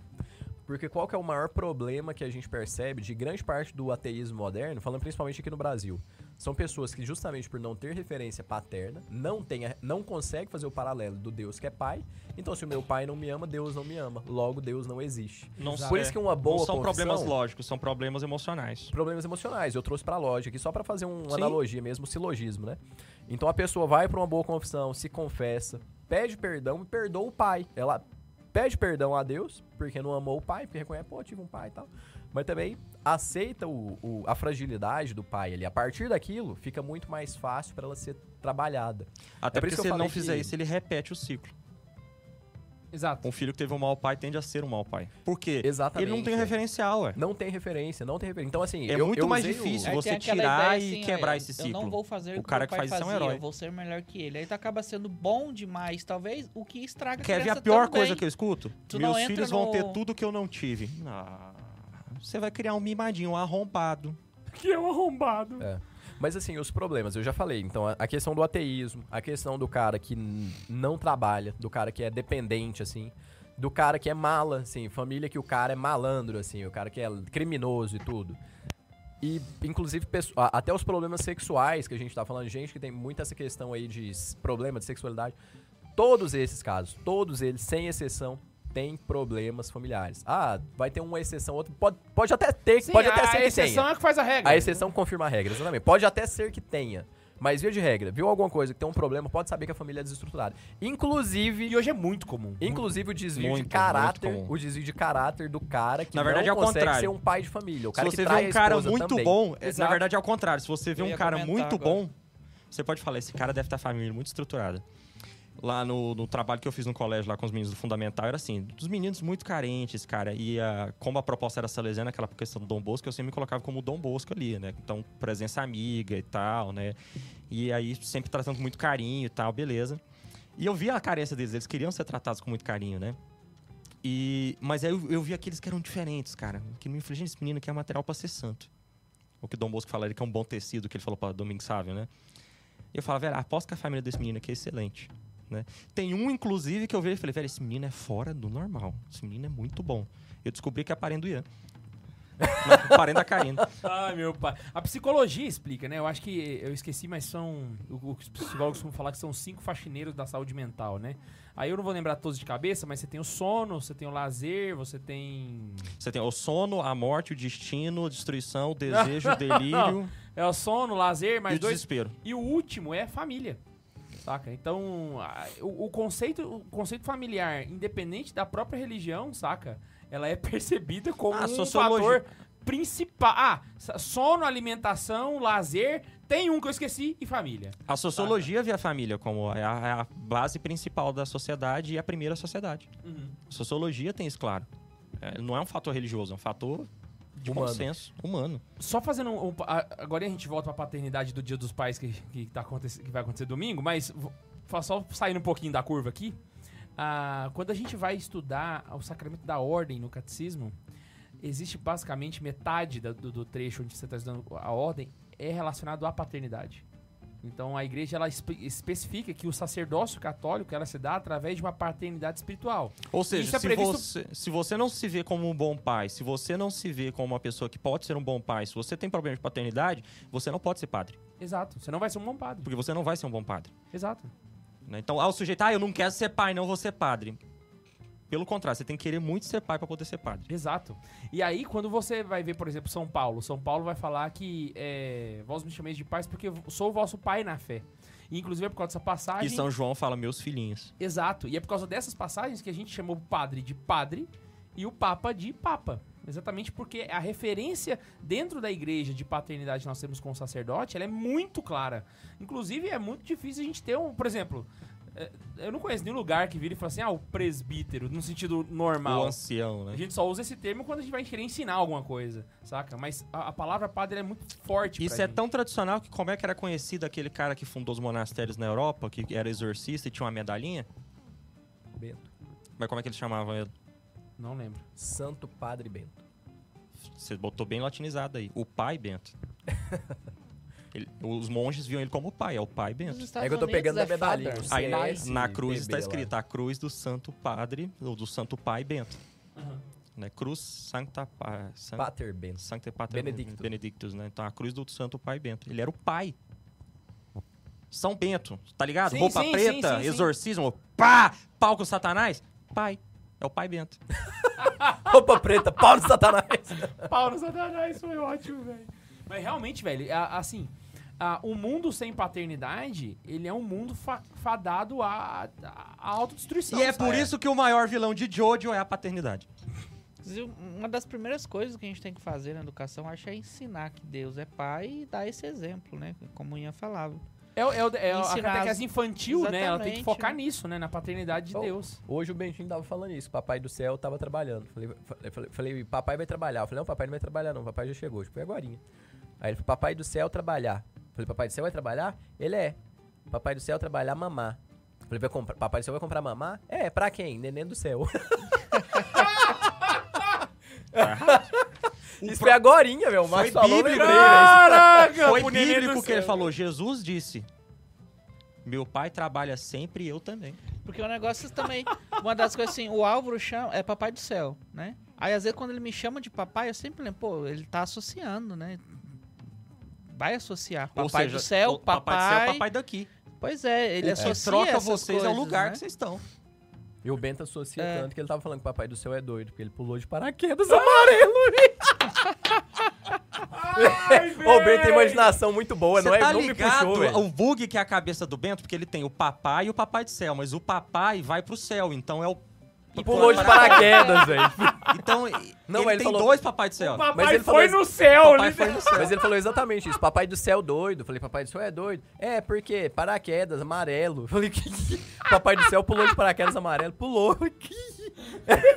Mas que tira, né, velho? Você tá bugando a cabeça do menino falando de paraquedas. Só um né? parênteses aqui do negócio da. da, da- do. Do. do, do, do- do exemplo, velho. Você falou do, do papai do céu, neném do céu e tal. Tem também até as, a- até as idolatrias do Ian, ele puxa, saca? Porque É ele é verdade. mamãe do céu, papai do céu, neném do céu, bebê Ronaldo. Ah, é verdade. Dá uma isso. boa noite pro Cristiano Ronaldo, menino. O Álvaro me perguntava muito, né? Por que, que eu ia trabalhar? Porque ele queria que eu ficasse com ele brincando. Eu falei, o papai tem que trabalhar pra comprar comida, né? Comprar essas coisas. Aí foi aí que ele começou a pegar o caminhãozinho que ele tem. Ele, eu vou trabalhar pra trazer pão. Ele falava umas coisas. Ele parou com isso até agora, eu acho. Mas ele fala os É negócios, ele trabalha. Homem-Aranha. O É, agora é ele assim, quer ser. Ah, Homem-Aranha. Esse é o deixa o trabalho coração dele. quentinho pra caralho ver umas porra dessa, né, velho? Nossa senhora. Rapaz, é bom, porque né, tu não viu o Álvaro rezando Pai Nosso e Ave Maria. O Ian, Completinho. Nossa. o Ian, ele não sabe o peso das coisas que ele fala pra mim. Uma respostinha, uma brincadeirinha que ele faz, ele não tem o peso de como eu guardo aquilo. Ele brincou comigo, eu vou contar público aqui. Se achar ruim, você briga comigo depois, eu vou guardar a bronca também. Ixi, deu pau, hein? Ele virou pra mim e falou assim: Eu não gosto de dormir muito. Eu tenho. Tá ligado nisso? Não, mas eu durmo muito também. Não dorme. Aí ele virou e falou assim: Eu não te- posso ficar na eu cama demais. depois, a gente arruma uma casa pra Que ti, isso, uma cara? sala, Isso é alguma programa de coisa. família aqui, Tá programa de doido, pai. Foi de paternidade e tal, aí veio um... Aí o, o Ian virou pra mim e falou um negócio assim: ele falou assim, eu tenho vergonha se eu tiver deitado na cama e o Bento acordar. E me ver deitado na cama ainda. Ele já fez isso, já. Hã? Ele já fez isso. Pois é, mas você falou que sente não, vergonha sim disso. mesmo, mas ele já falou isso. Ó, Ele falou, ó, ó, o "Papai, Ian levanta tentando aqui, tirar os desgraça." méritos dele, porque eu ia louvar ele aqui, ó. Ah, porque ele fala, eu tenho medo do, Bento achar que eu sou preguiçoso. Caraca. Ou seja, uma vez que ele tem sentimento, ele tenta levantar antes do Bento pro, pro Bento criar isso. Meu pai trabalha sempre. Eu Papai lembro do céu trabalha falar que o sempre. pai dele nunca levantou depois dele. É, meu pai, foi, meu pai fazia isso mesmo. Até Olha eu ficar grande, velho. Até eu ficar grande, meu, eu nunca tinha visto meu pai dormindo, sabe? Tipo assim, ele sempre tava Caraca, você nunca viu Não, seu pai dormir. Ele tava, ele, ele tava dormindo também, mas porque às vezes eu, acor- eu madrugava Até porque pra- você vira pai quando você dorme vendo filme, né? Você senta no sofá e cochila, ah, você já é pai, aceita. É, todo domingo eu durmo com meu pai e com o Álvaro na cama lá assistindo TV. Aí, ó, tá vendo? Mas, tipo assim, de manhã, tipo, ah, acordei de manhã, meu pai já tava acordado, sabe? A referência que eu tenho é essa. Mas, tipo, às vezes dava um final de semana, não tinha aula e tal. Aí eu queria acordar mais cedo do que a aula pra me jogar videogame. Aí eu ia lá pra jogar videogame, tipo assim, aí meu pai ainda tava. Eu via que tava todo mundo dormindo, eu pensei, putz, tá muito cedo, que meu pai não acordou. A Então essa era a referência de referência. acordar era referência, seu tá pai, né? Era, era a o Álvaro referência. já acordou me batendo na, na Se a barriga, boa assim, referência é a "Acorda, ponto do papai." Ian vira esse tipo de pessoa desgraçada que existe, que é a pessoa que acorda feliz. Ah, pra jogar vendo? videogame qualquer um acorda feliz. Pô, Não, mas o Ian acorda feliz O Álvaro velho. já me acordou batendo na minha barriga assim, meu pai acorda, já, Pois é, mas já só pra fez concluir, sol. isso me Tá marcou na hora- muito, tá velho. E eu fiquei pensando, velho, mais. o que que... É engraçado se eu tivesse um filho, eu não gostaria que ele visse, sabe? E eu tenho pensado muito nisso, assim. Isso tem, Eu tem, posso me, chutar? tem me ressoado muito na cabeça o Ian falando isso. Posso chutar pra você? Ah, Você ia fazer alguma coisa relacionada à, à inteligência. Você não ia querer ver seu filho achando que você não, não, sabe que não. de alguma coisa Pior que ou... não. Pior que não. Certeza? Porque pra mim não saber não é um problema. Eu acho muito bonito o Papa Bento XVI, é um Papa que fala eu não sei quando você faz uma pergunta que não sabe responder. Ah, para mim, talvez seja o vai fazer aquilo, não fazer bem feito. Ah, bota Eu, eu nunca vou querer o meu filho falar assim, não, meu pai aquilo dali ele fez de qualquer jeito. Quando eu vou fazer, eu posso enrolar. Eu sou enrolado pra fazer. Mas se eu sentar pra fazer, eu vou, talvez seja até por isso que eu enrole, porque eu quero fazer extremamente bem feito. Não é eu me louvando e tudo não, eu tô mostrando o quê? É a preocupação que eu quero que o meu filho pense. Aham. Eu quero que no, no futuro meu filho possa dizer isso de mim. Talvez tenha uma coisa Cara, que eu faça mal feito, um mas é. é- isso é um- uma boa Mas note, é reflexão uma- de- É uma ótima reflexão. Não, é um, é um ótimo exame de consciência pra Você quem não vê é pai como- ainda, né, velho? Você ver como o me fez pra ficar rezando um tempão ó, com, com um comentário besta que ele falou no almoço. Caraca. Isso aí, é, inclusive, até ajuda a pessoa a discernir a virtude que ela quer adquirir antes de ter o filho, saca? Exatamente. Ou o defeito que ela quer apagar antes de... É. Caraca. Vai lá, já, Bontes. já pode começar a treinar. Então vamos lá, deixa eu voltar aqui que tem bastante superchat. Aí já tá Ah, buscando muitos superchats. o Felipe Viana mandou assim pra gente: Salve Maria Acumulada, Salve! suas bênçãos. C. Bento. Voltando a ver, o pro- Voltando a ver ao vivo o Proibidão. Tem que acompanhar assim antes de sair do ar. O Gabriel Telchar, Telcar, Telchar, não sei o nome dele. Gabriel, Ah, é o de Goiânia. É o de É- Goiânia. é ele ah, é, mesmo. o Bontes, seguinte, você é o juiz aqui. Se você achar que é teu char, vai ser teu char. Então, beleza. Sacou? Então é Telchar mesmo. É, mandou assim: Como o gaúcho cumprimenta depois de anoitecer? Boa noite. Bem isso mesmo. Boa noite. Boa noite. Nossa, muito bom. Muito bom. Sensacional. Muito bom. Adorei. Muito bom. Ele Pô, eu, eu escuto cara- um barulho de mola quando a gente bate aqui. Sim. É da onde essa De mola? baixo. Não tem Não, mola não, aqui, cara. não, é do, do negocinho aqui, ó, velho. Ah, verdade, do, do braço. Vai lá. Aí ele falou, a jantinha foi boa, mas eu só tomei suco. Isso eu o não aconteceu? entendendo. sabe que foi boa. Tem- a, eu- a- a gente foi em Goiânia. Você não quis ir com a gente. Eu vou para Goiânia. Eu fui É, em Goiânia. Então, mas você não quis ir com nós com Eu também jantinha. fui pra Goiânia um dia. Aí o Gabriel foi com a gente. É um caroneiro lá de Goiânia que foi com a gente comer. E aí foi eu, o Ian, ele e mais dois amigos lá. E foi massa pra caramba. Foi massa mesmo. Ele é Tá muito vendo? boa, nós, velho. nós é acessível, galera. Aí ele mandou aqui, Eu fiquei hashtag até fica... surpreso quando ele pediu uma foto. Aí ele mandou aqui, ó, hashtag fica Max, hashtag vem RPG. Ah, é, ele, é Ele o fica do falando. RPG. Ah, agora, agora eu sei quem ele é. Inclusive, ele tá levando a sério a parar de chamar pra banca dele. Ele vai chamar mesmo. Ai, que medo. Na moral. Então, beleza. Então que é o. TCC de Tolkien e Homem-Aranha. É Tolkien e Homem-Aranha? ou É. Chester e Homem-Aranha? Não, Tolkien Homem-Aranha. Isso. Eu sou horrível de memória, mas ele já deve ter percebido isso já. Vai lá. Ah, Dá Mariana, o mandou, jeito dele vir jogar, né? Inclusive. a Mariana mandou assim, meu marido é um paizão, cuida, protege, ama. Minhas filhas dizem que quando es- elas escolherem alguém pra casar, querem um igual ao pai. É normal. Homem Nem bom, falamos disso ainda, honesto. hein? É, a gente ainda nem Que era chegou o que eu ia ponto. falar. A- Que a gente só ficou no, no menino aqui, mas a menina.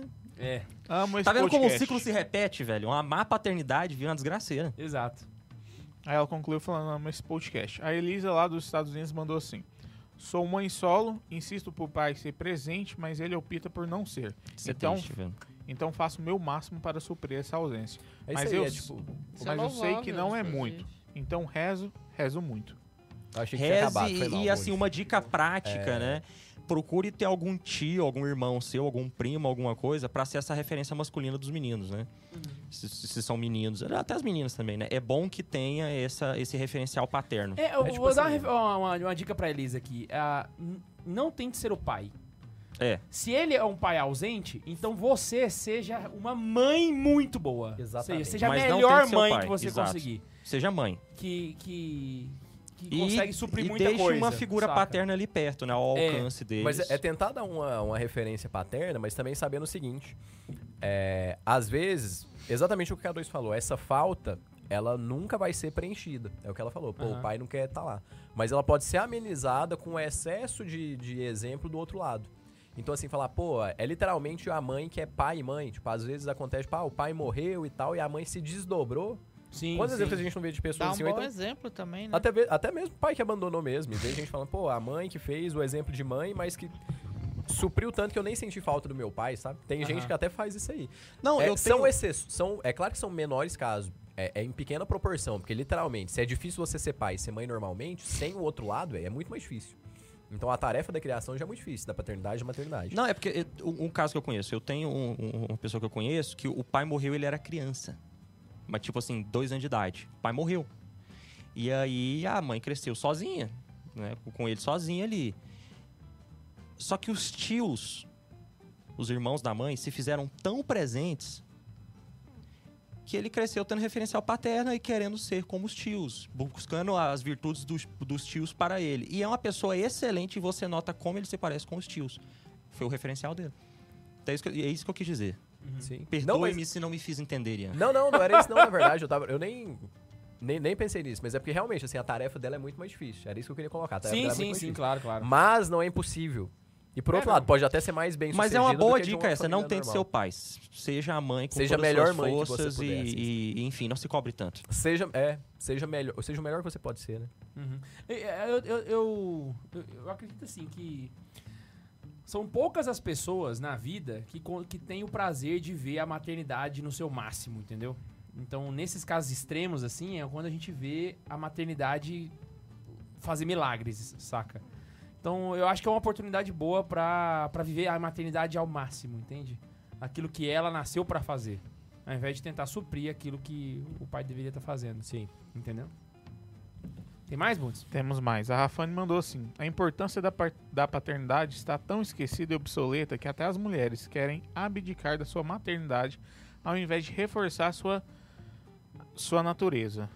Aí que tá a confusão que a gente falou, tá vendo? A falta da paternidade as mulheres estão querendo suprir. Não, não supram. Faça o seu bem feito e, e enfim. É, não, e tem mulheres que não querem ser mães, saca? E assim, quando são mães, acaba não sendo. Ou seja, cara, todo o conceito que nós temos de, de construir um mundo melhor no futuro, que a gente fala apaixonado, ah, vamos fazer um mundo melhor. Cara, se você não quer ter filhos e você não quer se esforçar pra ser um bom pai ou uma mãe, você tá, ca- você dá passos largos pra construir um mundo muito bosta, saca? Essa é a verdade. Você dá passos largos. Só um parênteses aqui, né? Também não queira ser o pai e a mãe que vai proteger o filho de todos os traumas, tá? Porque aí, aí é o problema dos- de alguns pais católicos que aparecem e quer botar o filho numa redoma pra ser um bom pai, né? Exato, exato. Você já tá fazendo aquele contrário que o Marcos e eu falávamos aqui agora há pouco, de querer dar pro seu filho tudo que você não teve e criar um arrombadinho É. de, de roupa preta e na missa domingo, domingo. Um arrombadinho filho da puta no meio da igreja católica. É, exatamente. É, é o ensino das virtudes, Às né? vezes nem é arrombado ainda. E é o ensino da. Deus me Ele se protegeu. esforçou pra falar, né? Deus segurou tua, tua É, Na verdade, acho que-. O ensino, o, o ensino verdadeiro é o ensino da cruz, saca? É, é ensinar a sofrer e a, se- a ensinar a lidar com o sofrimento. Entende? Se você tira o sofrimento do seu filho, você não tá ensinando ele, na verdade. E, e, Você e- tá, e- na verdade, você tá, pra mim é pior quando o cara tira o sofrimento pra proteger o filho e aí ele cria um sofrimento caseiro. é, Não, não. É, o- Porque tem um cara careca lá que fala assim: Não, é porque os meus filhos eu protejo, então eu não coloco os lugares que ele vai ser contaminado, não sei o que. Aí na minha casa, Aquele eu, por exemplo, forço mandou- ele a fazer uma penitência pra ele conhecer o sofrimento. O cara então, nota, que mandou o povinho aqui mandar cê a tá criando uma, é, você tá criando uma zona de sofrimento controlada, que é artificial, velho. Eu quero refinar isso. Deixa o seu filho ter contato com coisa que faz mal, dá o suporte e confia no moleque também, velho. Ele precisa ter o- a própria aventura dele. é Refinando pai, isso, né? Você não vai que- controlar o, a vida Aqueles do cara. Quando você bons. blinda o seu filho do Os sofrimento. comentários do vídeo, que a gente é mau pai, que a gente vai pro inferno. Não, a- Quando falou do careca, eu lembrei. É porque os católicos são muito caidosos, sabe? É sempre assim. Sim, você vai pro é. inferno, você vai queimar, você é um desgraçado. Inclusive, quem mandou Os programas de vocês os não prestam, você é um lixo. quando você blinda o seu filho do sofrimento. Dá pra ver Caça. pelos comentários que a gente que tem Deus no coração. Quando você blinda seu filho do sofrimento, é a maior mentira que você pode contar pra ele, cara. Eu poderia, A inclusive, é dizer que assim, um pai que blinda filho- os filhos do sofrimento, ele é o pior mentiroso que o filho poderia ter na vida, sabe? tá Porque a vida não é assim, Ele saca? tá blindando o filho da vida e do céu mesmo. Exato, velho. Tipo assim, a vida não é assim, saca? Você tá mentindo pro seu filho, sabe? faz mal pro Então, seu filho precisa sofrer. É- Dá o antídoto e solta ele pra ser mordido Educação se dá cobras, pela gente. É- verdade, é assim, gente, é- entende? É a É. vida, desculpa. A vida é a merda, eu tô falando isso desde o É- começo. Educar é educar para a verdade. Você não, você não pode mentir pra ele e falar, não, a vida vai ser uma fazenda onde nós estamos aqui fechados e vivendo como monges. Na e- sociedade feudal. Não, não, não Até mesmo. porque a paternidade bem feita, ela não apaga, ela não apaga, não, ela não esconde os defeitos dos pais. Então, isso daí foi uma coisa que eu falei com meu pai depois que eu já era pai. E aí, depois que eu já fui pai, né, que eu já que era, depois que eu já me tornei pai, meu pai tava chegando e falando: "Não, mas é porque também é, ah, não queria que tal coisa acontecesse pra não te dar mau exemplo". Eu falei: "Pai, falei pro meu pai de jeito, falei: "Pai, o exemplo que o senhor tinha que me dar, o senhor já me deu. Então, assim, eu conheço as coisas boas e conheço as ruins. Eu falei, mas como filho, a gente ignora as ruins porque a gente fica preso nas coisas boas. Porque tudo que eu sei foi o senhor que me ensinou. Então, eu falei pro meu pai, tudo que eu sei foi o senhor que me ensinou. Então, as coisas boas eu levei, as coisas ruins eu ignorei. Porque eu sei que o senhor não tá apegado nas coisas ruins, mas o senhor tem defeito. Eu sei que o senhor tem defeito. Eu falei, sei que o senhor faz isso, isso, isso, tem defeito também. Mas, é, eu aprendi com as coisas boas. Então, pro filho, é essa que é a cabeça do filho. Assim, a, é, naturalmente, pô, não quero que meu filho veja que eu acordo depois dele pra não ter o exemplo de preguiçoso. não. Mas se um dia ele me ver, ele não vai pensar que eu sou um preguiçoso. Mas ele vai ver que, nossa, o papai todos os dias acorda mais cedo. Hoje ele acordou mais tarde. Amanhã ele vai pensar, pô, o papai vai acordar mais cedo de novo. Então é, é natural, assim, a gente não vai estar apagando. E, e por que, que eu tô falando disso comparando com, com esse pessoal aí? É, a gente querer que o filho sofra. Se o filho é bem criado, não é nem querer, que o filho sofra, nem querer que o filho não tenha Não mau exemplo. Mas se o filho é sofra, bem né? criado, se o filho é bem criado, independente do exemplo. Velho, um filho que é bem criado, ele pode ser criado dentro de uma fazendinha, de um redomo de gente católica. Ele pode ser criado dentro de uma universidade federal e pode continuar sendo católico, velho. Aham. Então não vai ser isso que vai determinar o cara. A criação dele formou o caráter, é uma coisa que tá intrínseca à pessoa. O mais importante é você formar bem, não, não tem que ficar evitando. Então agora eu vou falar polêmica. É o antídoto, a né? gente Que eu tem quero um gente me exemplo- xingando. A gente tem um, pera aí, a gente tem um exemplo do- da paternidade, da paternidade, assim, Hã? Tem, tem, é que tem mais coisa pra ler ainda, eu acho. Não acabou? O exemplo Mas da eu par- a gente perguntou Ai, tão a, gente legal. tá, né? a gente tá respondendo o superchat, eu esqueci, velho. Tá agora, eu Caraca! agora eu vou terminar de falar Se completamente, que nós tava respondendo o superchat, que velho. completa com quem eu tava Eu falando. quero abrir uma polêmica. Ah, Vocês vão deixar minha polêmica matar na minha mão. A né? polêmica fica pra depois do superchat, deixa eu falar um negócio Não aqui. esquecem, velho. Anota. É, aquele filme do do pai que tem várias crianças que eles andam de ônibus e, e fazem homeschooling e tal. Como é que é o nome do filme? É com o cara do Senhor dos Anéis, inclusive. Vai lembrar o filme? É, Começou a Sei, confusão, sei, fugiu sei o qual é. dizer, é tudo do mato, de repente É. eles sei, sei que não. Aí que- ele que tem que é. filhos que gostam e uns que não, que que não gostam, assim. Eles querem sair pra conhecer as É, coisas. sufoca né? demais seu filho com igreja Tem- pra você ver. O tanto Tem, que ele vai momento, odiar tem religião. momento que é ruim, tem momento que é bom. Assim, o filme é fanta Homem Fantástico, alguma coisa. Nossa, isso que ele falou é verdade demais, velho. Tem um, tem- o, o- no, no filme Só a gente entende verdade, sim. que Na hora que ele falou, veio tanta gente na minha cabeça aqui. Vai. Viu? a educação é boa, né? A gente consegue levar os filhos a ensinar a fazer outras coisas, Senhor mas Fantástico. não pode. Senhor Fantástico, isso. Mas a gente não pode privá-los do mundo também. Valeu, Márcio. né? Valeu, Márcio. Porque no filme, eles sabem de tudo, eles sabem caçar, eles sabem fazer fogueira, eles sabem se cuidar até, mas eles não sabem viver no mundo direito. Inclusive tem uma cena que o menino mais velho dele tá com a menina, ele- eles estão conversando, é a coisa mais awkward que existe, né? Fugiu a palavra em português agora. Cara, você foi muito ge- geração Z agora, velho. Foi, não foi? Muito Awkward. awkward. Então, Ai, assim, o filme falar é a muito palavra bom, em inglês e falar que esqueci como é que em Isso português. foi né? muito awkward. O filme Ai, que mostra- cringe. O filme mostra o lado bom e o lado ruim do homeschooling. O lado bom, o lado ruim ter só um pai, né? Porque no filme não tem a mãe. É, familiares se envolvendo, lado bom ou ruim. O filme é excelente pra quem tem uma base, né? Porque Aham. quem tem a base mais pra esquerda vai levar pra esquerda. A- Quem tem a base mais pra direita. Mas o filme, na sua. é, na sua temperança, sua ideologia né? aqui. Você, você consegue tirar muita coisa boa do filme. Chocado. É, é, é 1984, né? Vai lá, Bundes. Eu vou deixar, eu vou deixar pra depois que o povo quer saber qual que é a, A polêmica. a polêmica do. Você é Caraca! uma pessoa que sabe fazer o. segurar a audiência, tá vendo? Não, sabe, tem outra coisa que eu acabei de pensar Pera, aqui. pera, pera, pera, pera, pera. Véi. Um, dois, três. Me fala aqui, ó, fecha em mim, Bundes. Não, não, do jeito que tá aí tá bom. Que podcast tem uma participação tão real e efetiva igual o Santa Zoeira? Me fala. Flow deixa todo mundo pro final, a gente aqui no meio. Os caras tá falando, o pessoal... O pessoal dita os rumos do podcast. O que, que é isso? Falar Flow, eu nunca vi uma entrevista tão engraçada como a do Bolsonaro, velho. Ah, não, teve mais Cara, engraçadas. mas- Não, sim, mas eu digo assim, Eu o, que o nada Bolsonaro, pra mim, O não é engraçado. Bolsonaro- Ele, me- ele me deixa. o Bolsonaro, deles quando não tá mal-estar, tentando imitar, ele é o cara. Aquela entrevista foi excelente. Vai, continua. Ah, ah, aque- Aquele negócio dele falando da varíola lá, eu fiquei Meu constrangido. amigo, a minha esposa me pede um pix de dois mil reais todo dia. Ah, eu fiquei constrangido com essa piada, velho. Pra ele, quê? É, ele é muito cringe, cara. Ele é muito Pra cringe. quê que ela pede o cringe, pix? tá ok? O cara Ele é perguntou e muito falou, não cringe. sei, eu nunca dei. Mas vamos voltar Cara, aqui. eu trelei de rir daquele O- negócio. Esqueceu, ele esqueceu. Imaginei que Ah, isso ia não, acontecer. mentira, velho. Não é possível que você esqueceu a polêmica. A polêmica ficou pra depois, tem que, ler, tem que ler o resto do superchat. Ah, Até lá ele não. lembra. Não, Neiva, você vai lembrar. Tá, vai. O próximo, Por Boni. isso que eu falei, não interrompe o fio da meada, porque eu me perco todinho. Tá, então vai lá e busca o fio. Vai, Ah, então vai lá, garimpar continua aí. esse fio aqui enquanto isso. A Lidiane mandou assim: Aí eu digo que as mulheres precisam escolher seus parceiros com muita responsabilidade. Teu filho precisa de um pai decente para crescer decente e educar decentemente alguém um dia. É pra isso o curso de, ca- de casais, né, de noivos, né? Não, não, que curso de noivo é quando você já falava. escolheu, né? Ela tem que escolher antes, no namoro. Mas o noivo tu pode terminar, aí um curso pra bem feito, não, é- ou é você outra- casa ou larga. Não, vamos trocar aqui. É para isso que existe grupo de jovem. Não, é aquela pergunta: o que, que você observa no seu namorado pra saber se ele é uma pessoa pra casar? Como é que ele trata a mãe? Virtudes, cara. Você tem que enxergar virtudes nele, entendeu? Não, Ou pelo menos não, o desejo de tê-lo, mamãe sincero, ninguém saca? merece, né? Senão, o Ian tá... tá- Não, a forma que trata a mãe eu acho uma referência boa também, velho. É, ué, eu é tô pensando aqui. E- e- eu, eu acho que pra escolher uma mulher, você tem que reparar a mãe dela. Não, não, a forma Porque que Não, ele a gente tá Você falando de vê- beleza. você vê como é tá que ela vai falando de beleza. Tá, tá. Nossa, Não, aí você tá falando observar a mãe, eu tô falando a forma como trata a mãe. Gente, que machista você eu foi agora. Vai lá, vai lá, Até próximo. mesmo, graças O- a Deus, que a Ana Isabel puxou a, a avó, né?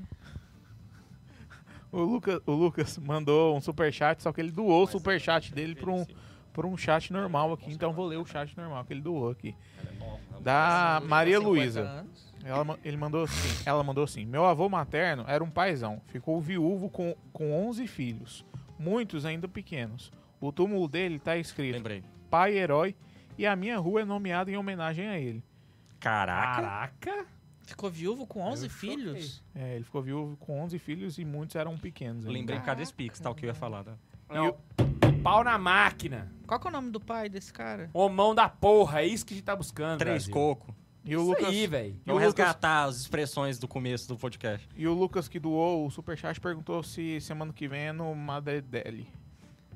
Pra você, K2. Falou assim, Doou salve, Ah, salve Maria Canada. sim, Madre Deli sim. semana que vem, Bora K2. no Madre Deli semana que vem. Bora, bora, bora. Tá. É o Lucas Hipnotista, eu vou estar em Brasília. Aí eu vou jantar com o menino que fez a, a oração do Santa Maria Acumulada em latim. Que legal. Aí Eu ele ia tá- falar que eu ia lá sábado. tá perguntando mas aqui Os meninos vão estar cansados. Eu ia falar pra ele marcar comigo sábado. Eu tenho vontade de ir lá no Madre Teresa. Nossa, o lá, Madre no Deli é top demais. Mas não vai velho. rolar, Ó, não, não vai rolar. Abraço, Eu quero ir pessoal lá. do Madre Deli. Pra quem não sabe, só vou fazer um jabá de graça aqui, porque os caras merecem. Madre Deli é uma sanduicheria católica que tem em Brasília. Eu acho que em Taguatinga, se eu não me engano.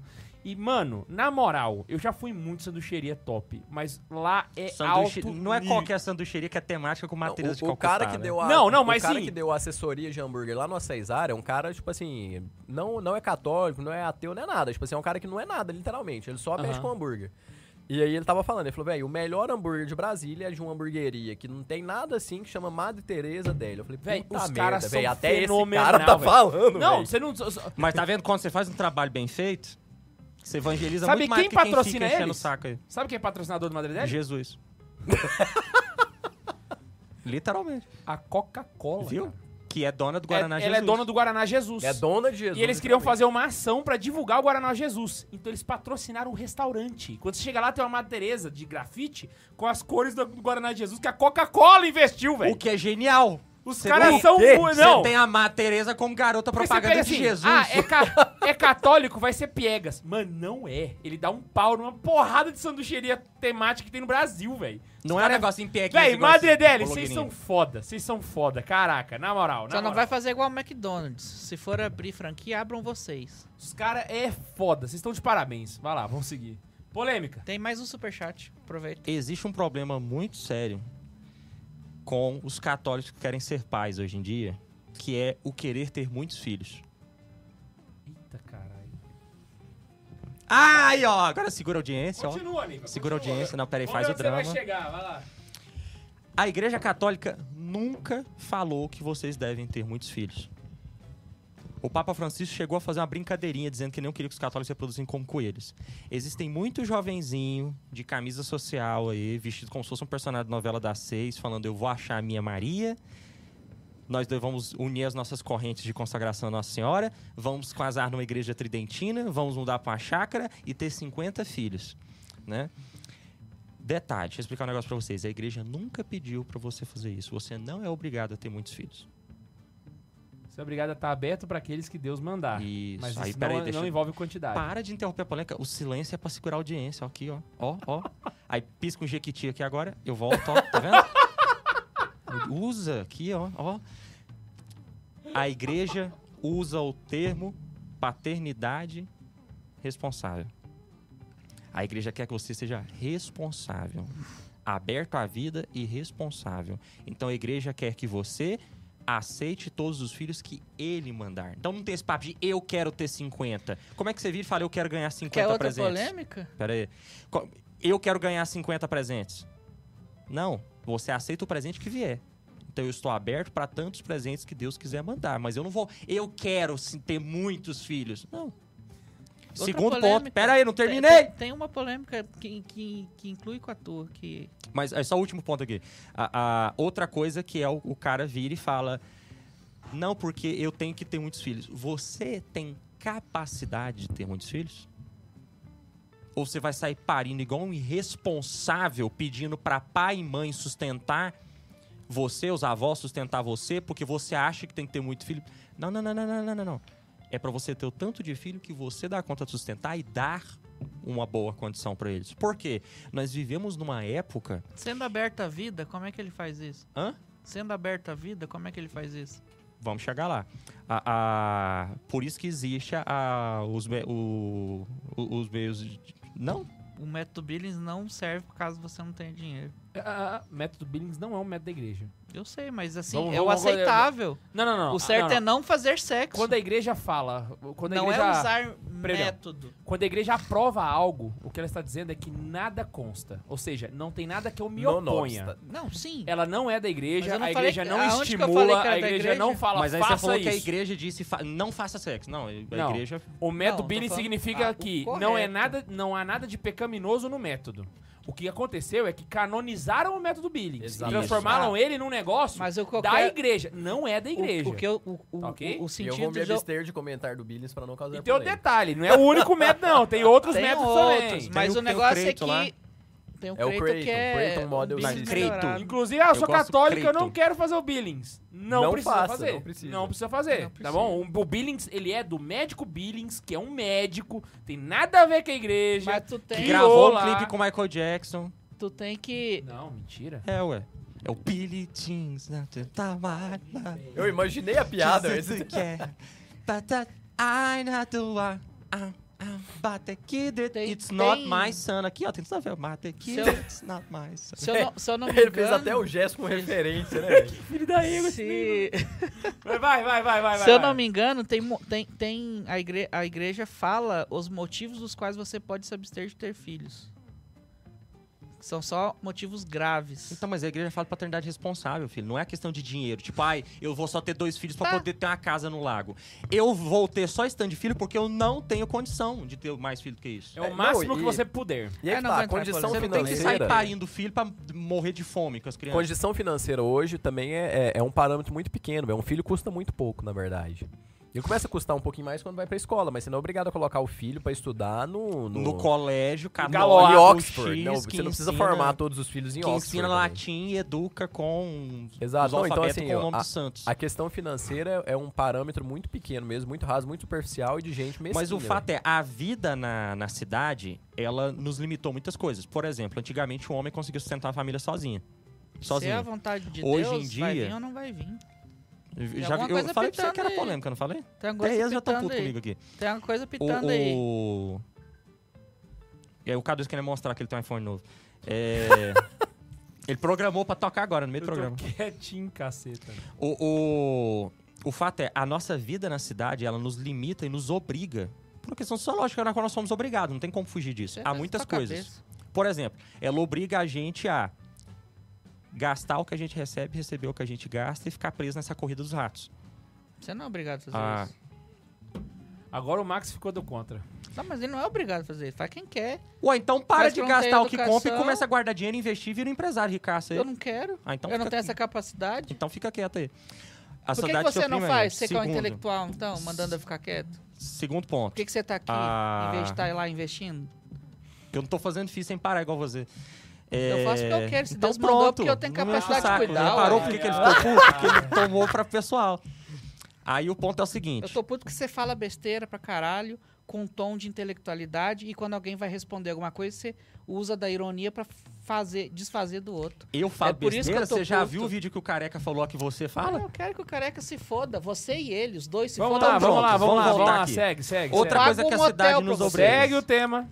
O que, que a cidade obriga também? Por exemplo, antigamente o homem conseguia sustentar a família. Hoje a, so- a cidade obriga que a mulher tem que trabalhar também. Tem muitas situações que a mulher é prensada a ir trabalhar. É muito, porque o, o que o homem ganha não dá pra sustentar mais uma família. A, a, a forma como o homem vive. é- como é que você vai exigir que uma pessoa tenha muitos filhos se ela mora num apartamento? Mas ela tem que comprar a casa, tem que comprar a chácara. Nem todo mundo tem condição, filho. Nem todo mundo vende um curso ensinando os outros a cuidar da filha e ganha dinheiro com isso. Tem pessoas que não têm condição.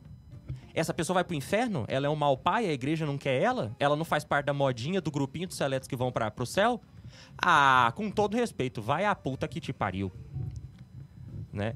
O, o fato é, não criem um molde de como deve ser pai, de como Deus quer que os católicos sejam. Não crie a ideia de que, ah, se você não faz homeschooling com seu filho, Deus não te quer. Ah, se você não tá aberto a ter 15 filhos, Deus não te quer. Cada caso é um caso. Não criem modas de como ser católico. Repito, voltando lá nas, nas origens que eu tinha falado. Ter muitos filhos não tá no credo.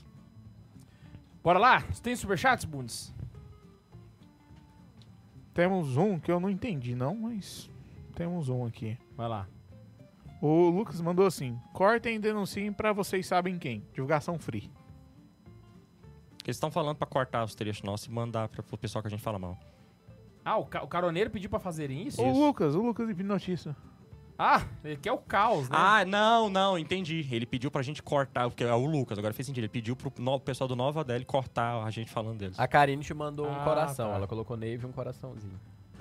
Mas o que, que ela quer No com comentário. isso? Ela gostou do seu Com, comentário. com- gostou? É. Não, a Karine, eu já conversei com ela sobre isso. Eh, Você tava no dia, óbvio, né? Você tava. A Karine já conversou muito sobre, comigo sobre esse negócio, saca? Tipo assim, existe Cria uma essa, relação... essa coisa de que católico tem que ter 15 filhos. Velho, mas eu odeio. Tem que estar com 20 anos e 15 filhos. Eu odeio intelectuais católicos e mais do que intelectuais católicos, eu odeio influencers católicos, eu odeio tudo que é alguma coisa que vem. Que precisa do adjetivo católico Exatamente. depois. E eu, como influencer católico, católico. concordo com o Ian. Eu odeio podcast católico e tô aqui nessa bagaça. Mentira, é por isso que eu vim fazendo piada errada. Mas, Mas- eu acho que isso aqui é tudo menos católico. né? Isso, aqui é, isso aqui é do mundo. Eu acho que, na Mundo, verdade, na isso? verdade, É por isso que você fala as coisas que eu você acho fala, que a Max. coisa... Eu falo porque eu quero. Com exceção... Entendi. Constituição, Constituição Federal, eu artigo acho- 5º. Eu acho que a lê lá. coisa mais, mais enxuta do catolicismo que você vai encontrar na internet é esse podcast. Saca? Que a gente não fica floreando com outras beira do coisas. catolicismo, É, a é, o, é a essência, tipo assim, ó. É o que precisa, tá aqui. Lá no credo e pronto. Trabalha com regulamento debaixo gente- do braço. Exatamente. A não- gente tenta evangelizar, mas não é sempre. O dá. regulamento tá sempre debaixo moda, do braço. Tipo assim, ah, pode fazer isso? Não pode. Véi, vê, vê lá. vê lá. Cara, eu sempre só- achei que tu tinha só a medalha. Essa é nova. É literalmente... Vai lá, vai lá, superchat que o Max começou Pode a falar da continuar que eu já tatuagem do soltei a Ian, polêmica, velho. era Vai isso. lá. Não, a gente tem superchat mais antes. eu Só tô É acompanhando. eu fiquei surpreso. Só, Ah, só tô beleza. acompanhando a treta do chat agora. Ah, porque Fez deve ter gente agora? se matando depois que eu... Tem, tem treta no chat agora. Adoro. Tem treta a respeito do quê? Sobre o último assunto. Top, hein? Ah, que eles Tem que estão... Não, mano, mas é o seguinte, entenda um negócio. Uma coisa é, é o problema das pessoas saberem interpretar o que a igreja fala, saca? Então, por exemplo, eu, eu acabei de salientar a questão do Billings, né? O que a igreja falou é que tem um nada consta, ou seja, o católico pode fazer, Mas não, não, foi existe nesse um pecado. que eu falei do Billings. Não, eu tô explicando outra coisa. Então o que acontece? As pessoas elas pegaram e canonizaram o Billings como se fosse um método da igreja e que o católico Porque tem a que gente fazer. cria a Calma, moda que eu de tô fazendo a como linha ser de raciocínio, eu não tô falando do Billings. assim. Então eles canonizaram, ou seja, eles pegaram o que a igreja não disse e colocou como se ela tivesse falado. Entendeu? A mesma coisa é pros filhos. Por exemplo, São José Maria Escrivá tem uma frase que ele fala que famílias numerosas ele abençoa com as duas mãos. Sim. Isso significa que famílias numerosas é algo bem visto. Mas não é a única Não é forma. obrigatório. Acontece que o que aconteceram? Colocaram isso como a única forma de família que presta. Você tem uma família, você tem que ter uma família numerosa. Não, não é assim. Não existe essa regra em lugar nenhum, entendeu? Então, é bom ter famílias numerosas. É diferente de ter famílias numerosas é o que o católico tem que fazer. É outra coisa diferente, entendeu? Até mesmo porque o próprio conceito de, de, de filho, filho é bênção, né? Aí já puxando na paternidade de novo. Filho é bênção. Neiva, Max, Ian, o que, que é uma bênção? Relaxa, ninguém no chat sabe responder também. 99% dos católicos não sabem responder tecnicamente o que, é uma bênção. De- Bem dizer, bem dizer, né? É, de- é dizer bem de alguém. É, mas é bem dizer, falando bênção. As bênçãos de Deus. O que, que é uma bênção? Eu tô imaginando Não, algo sei. tipo Vou- vou proteção. deixar. As as bênçãos é uma ação da providência divina para que você cumpra a vontade dele. Então, olha só a definição. É uma ação da providência divina para que você cumpra a vontade de Deus, não que você cumpra a sua vontade. Ou seja, os filhos, eles são um presente. E por ser um presente, é Deus que dá. E sendo Deus que dá, ele é o ativo na situação. Então já percebemos que não vem do, do pai e da mãe. Até mesmo porque, se a gente for analisar filosoficamente, quando você quer ter um filho, você quer ter um filho. Você não quis ter o Bento com a cara do Bento, do jeito do Bento. Você só foi descobrir isso depois que ele nasceu. Entendeu? Então, a ação criativa de Deus, ela independe de você. O Bento e a Eva e o Álvaro e o Isidoro foram criados da maneira que vocês conhecem porque Deus criou assim. Só que ele vir é um dom, é uma bênção. E quando ele vem, é uma ação da providência para que você faça a vontade dele. Então o católico que chega e fala assim: Eu quero ter uma família numerosa e eu vou fazer isso, custe o que custar. É um ato egoísta. Porque ele não tá aberto à vida, ele tá forçando a vida. Então eu não quero mais fazer a vontade de Deus, eu quero fazer a minha vontade. Cara, e a minha vontade é ter 10 filhos. Foi perfeita a analogia aí. Entendeu? Eu conheço casal, inclusive, que teve filho. É. Ah, é meio espinhoso o que eu vou falar aqui também, hein? Mas assim, que teve filho, meio que aparentemente, sem a capacidade de ter o filho, pelo menos um do- dos dois não tinha capacidade de saúde mesmo, de ter mais um filho naquele momento. Não queria ter. Isso Mas aí o- era um caso de poder usar um dos métodos e continuar fazendo É, coisa, tipo, o cara né? não tinha Né? condição mesmo, psicológica, psíquica, tava louco, não podia ter filho. E a mulher engravidou. Por querer. Exato. Foi, ah, foi uma ação não conjunta, né? Ela fez isso sozinha. Exato, Outra ação egoísta. só carne, né? Mas Ação foi egoísmo, egoísta, é isso aí. totalmente egoísta. Não, eu quero ter o filho, mas eu não posso, mas eu quero. Mas Vamos a, ter. Exato, aonde exato. entra a vontade divina? Meu aí? Deus, velho. Quando tu chama ela de egoísta porque ela quis ter o filho. Aí com que tá. o marido não tendo... Uma coisa é eu abrir para que Deus possa fazer. Outra coisa é eu forçar para que isso aconteça. Mas Deus, exemplo- Deus permite algo forçado por mim? Vai, então vamos pegar Deus o cara. pega fosse o assim, Deus pega o limão e Abraão, tu se- terás um filho na tua velhice. Então vai lá e deita com a gara escrava. Não, mas Deus pega o limão e faz a limonada. É outra Acho coisa, o se essa tá regra falando aí, fosse né? assim, casais de namorados não teriam filhos, porque estão em ação pecaminosa. Entendeu? Então, a, a lógica é o Deus seguinte... se sujeita às vezes. Exato. Inclusive, a relação sexual no catecismo ela é tratada como uma imagem do próprio amor de Deus. Porque Deus, quando. Olha só a viagem que eu vou fazer agora com vocês. Deus, ele tem duas coisas: inteligência e vontade. A inteligência de Deus, quando entende a si próprio, essa inteligência nós chamamos de filho. Quando ele olha essa, eh, quando ele olha essa, essa inteligência de si próprio, que ele chama de filho, que é, que é Jesus Cristo, ele ama isso, que é um ato da vontade. Esse amor pelo filho, nós chamamos de Espírito Santo. Ou seja, o amor de Deus em si, ele cria. O casal, quando tá na relação sexual, Está amando. eles criam também. E é por isso que nós chamamos isso de procriar, ou seja, criar com. Criar com. Ou seja, o catecismo vai especificar que o casal em relação sexual é uma imagem do amor de Deus. Realmente é uma imagem da pericorese na teologia, que é o que o, o, o, o, o Pato falava tanto com a gente. Essa relação da trindade a gente consegue ver num casal que se relaciona. Ou seja, uma mulher que não tá de comum acordo com o marido e faz uma coisa dessas, É egoísmo, sim. é, é quase que um sacrilégio, cara. Saca? É quase que um sacrilégio. Entende? Então, assim, é, é pra, pra- pra- pra você ver até que ponto chega a moda, saca? Então eu vejo no Instagram 300 mulheres com 500 filhos e eu, se, eu não, se eu não tiver uma vida igual a, a- a que tá ali, a minha vida não é abençoada. Se eu não fizer a minha escadinha de fita pra postar na internet. Que, tri- que tristeza, que tristeza, entendeu? Não é isso que Deus quer de nós, saca? Não é isso que Deus deseja da gente. As famílias numerosas, parabéns, que Deus abençoe vocês e que vocês sejam um exemplo para o mundo inteiro. Mas vocês, que, não pod- têm... é, Vocês que podem ter muitos filhos, que tenham exato, muitos filhos. muitos, Tenha o máximo que Tenha o podem, máximo que podem, podem, que possam, entendeu? né? Mas você que não pode, não se sinta obrigado e coagido a isso. Não, Deus não quer que você tenha crises de ansiedade e de insônia por conta disso. Entendeu? É, é, é isso que a gente quer E desmistificar nem que você aqui. bota um Pra moleque tirar no um peso aí. das costas de muitas mulheres aí, que eu sei que vivem, que conversam comigo quando a gente tá fora do ar aqui. É. E, e a gente percebe o, o problema que o Instagram causa até entre os católicos. É, exatamente. A Karine fala disso. A cobrança é muito grande. é a muito cobrança é muito grande. Na verdade, o Instagram ele é um mal que a gente devia abo- a- abolir. Já tem um bom tempo que eu acho que o o Instagram deveria ser des- destruído. Não, e eu sei que com isso que a gente fala, a gente tira o peso de milhares de mulheres que vão assistir esse episódio. É. saca? E ganhamos E- outra metade. E a Homens outra também. metade compra o argumento do Marcos e passa a odiar o que foi dito. Não. Eu não falei que é odioso. E aí a galera que, que quer hatear a o gente. modo que você falou. Beijos. Você tá Vai sempre ser assim com o modo que eu você falo, falou. mas é que você tem um problema pessoal comigo. Eu vou mandar vocês apertar a bunda um do outro e vou tirar foto e postar no Instagram. Se vocês não parar. Ô, senhor. E quando um pai planeja o assassinato do filho? Tá, agora explica essa apresentação absurda. Tá vendo? Ganchos, K2, ganchos. Seguir a audiência. A gente vai ver isso depois dos comerciais. K2, anuncia sobre a livraria aí agora. Não, brincadeira. 55% de desconto até dia 15, galera. Livraria-santacarona.com.br. Vai. Eu vou lendo o trecho e nós vamos fazer uma leitura pausada, tá? Aí a gente faz essa pra poder matar o Sim, episódio. claro. Right? E, e matar o filho aqui, inclusive. Ó, teve algum não superchat que fez assim, queria o Santa Zoeira no Flow. Eu também. Cara, imagina nós quatro com. Nossa senhora. E- e- gente, ele acabou de se livrar do Monark. Pra quem não vai mandar nós lá no Né? lugar?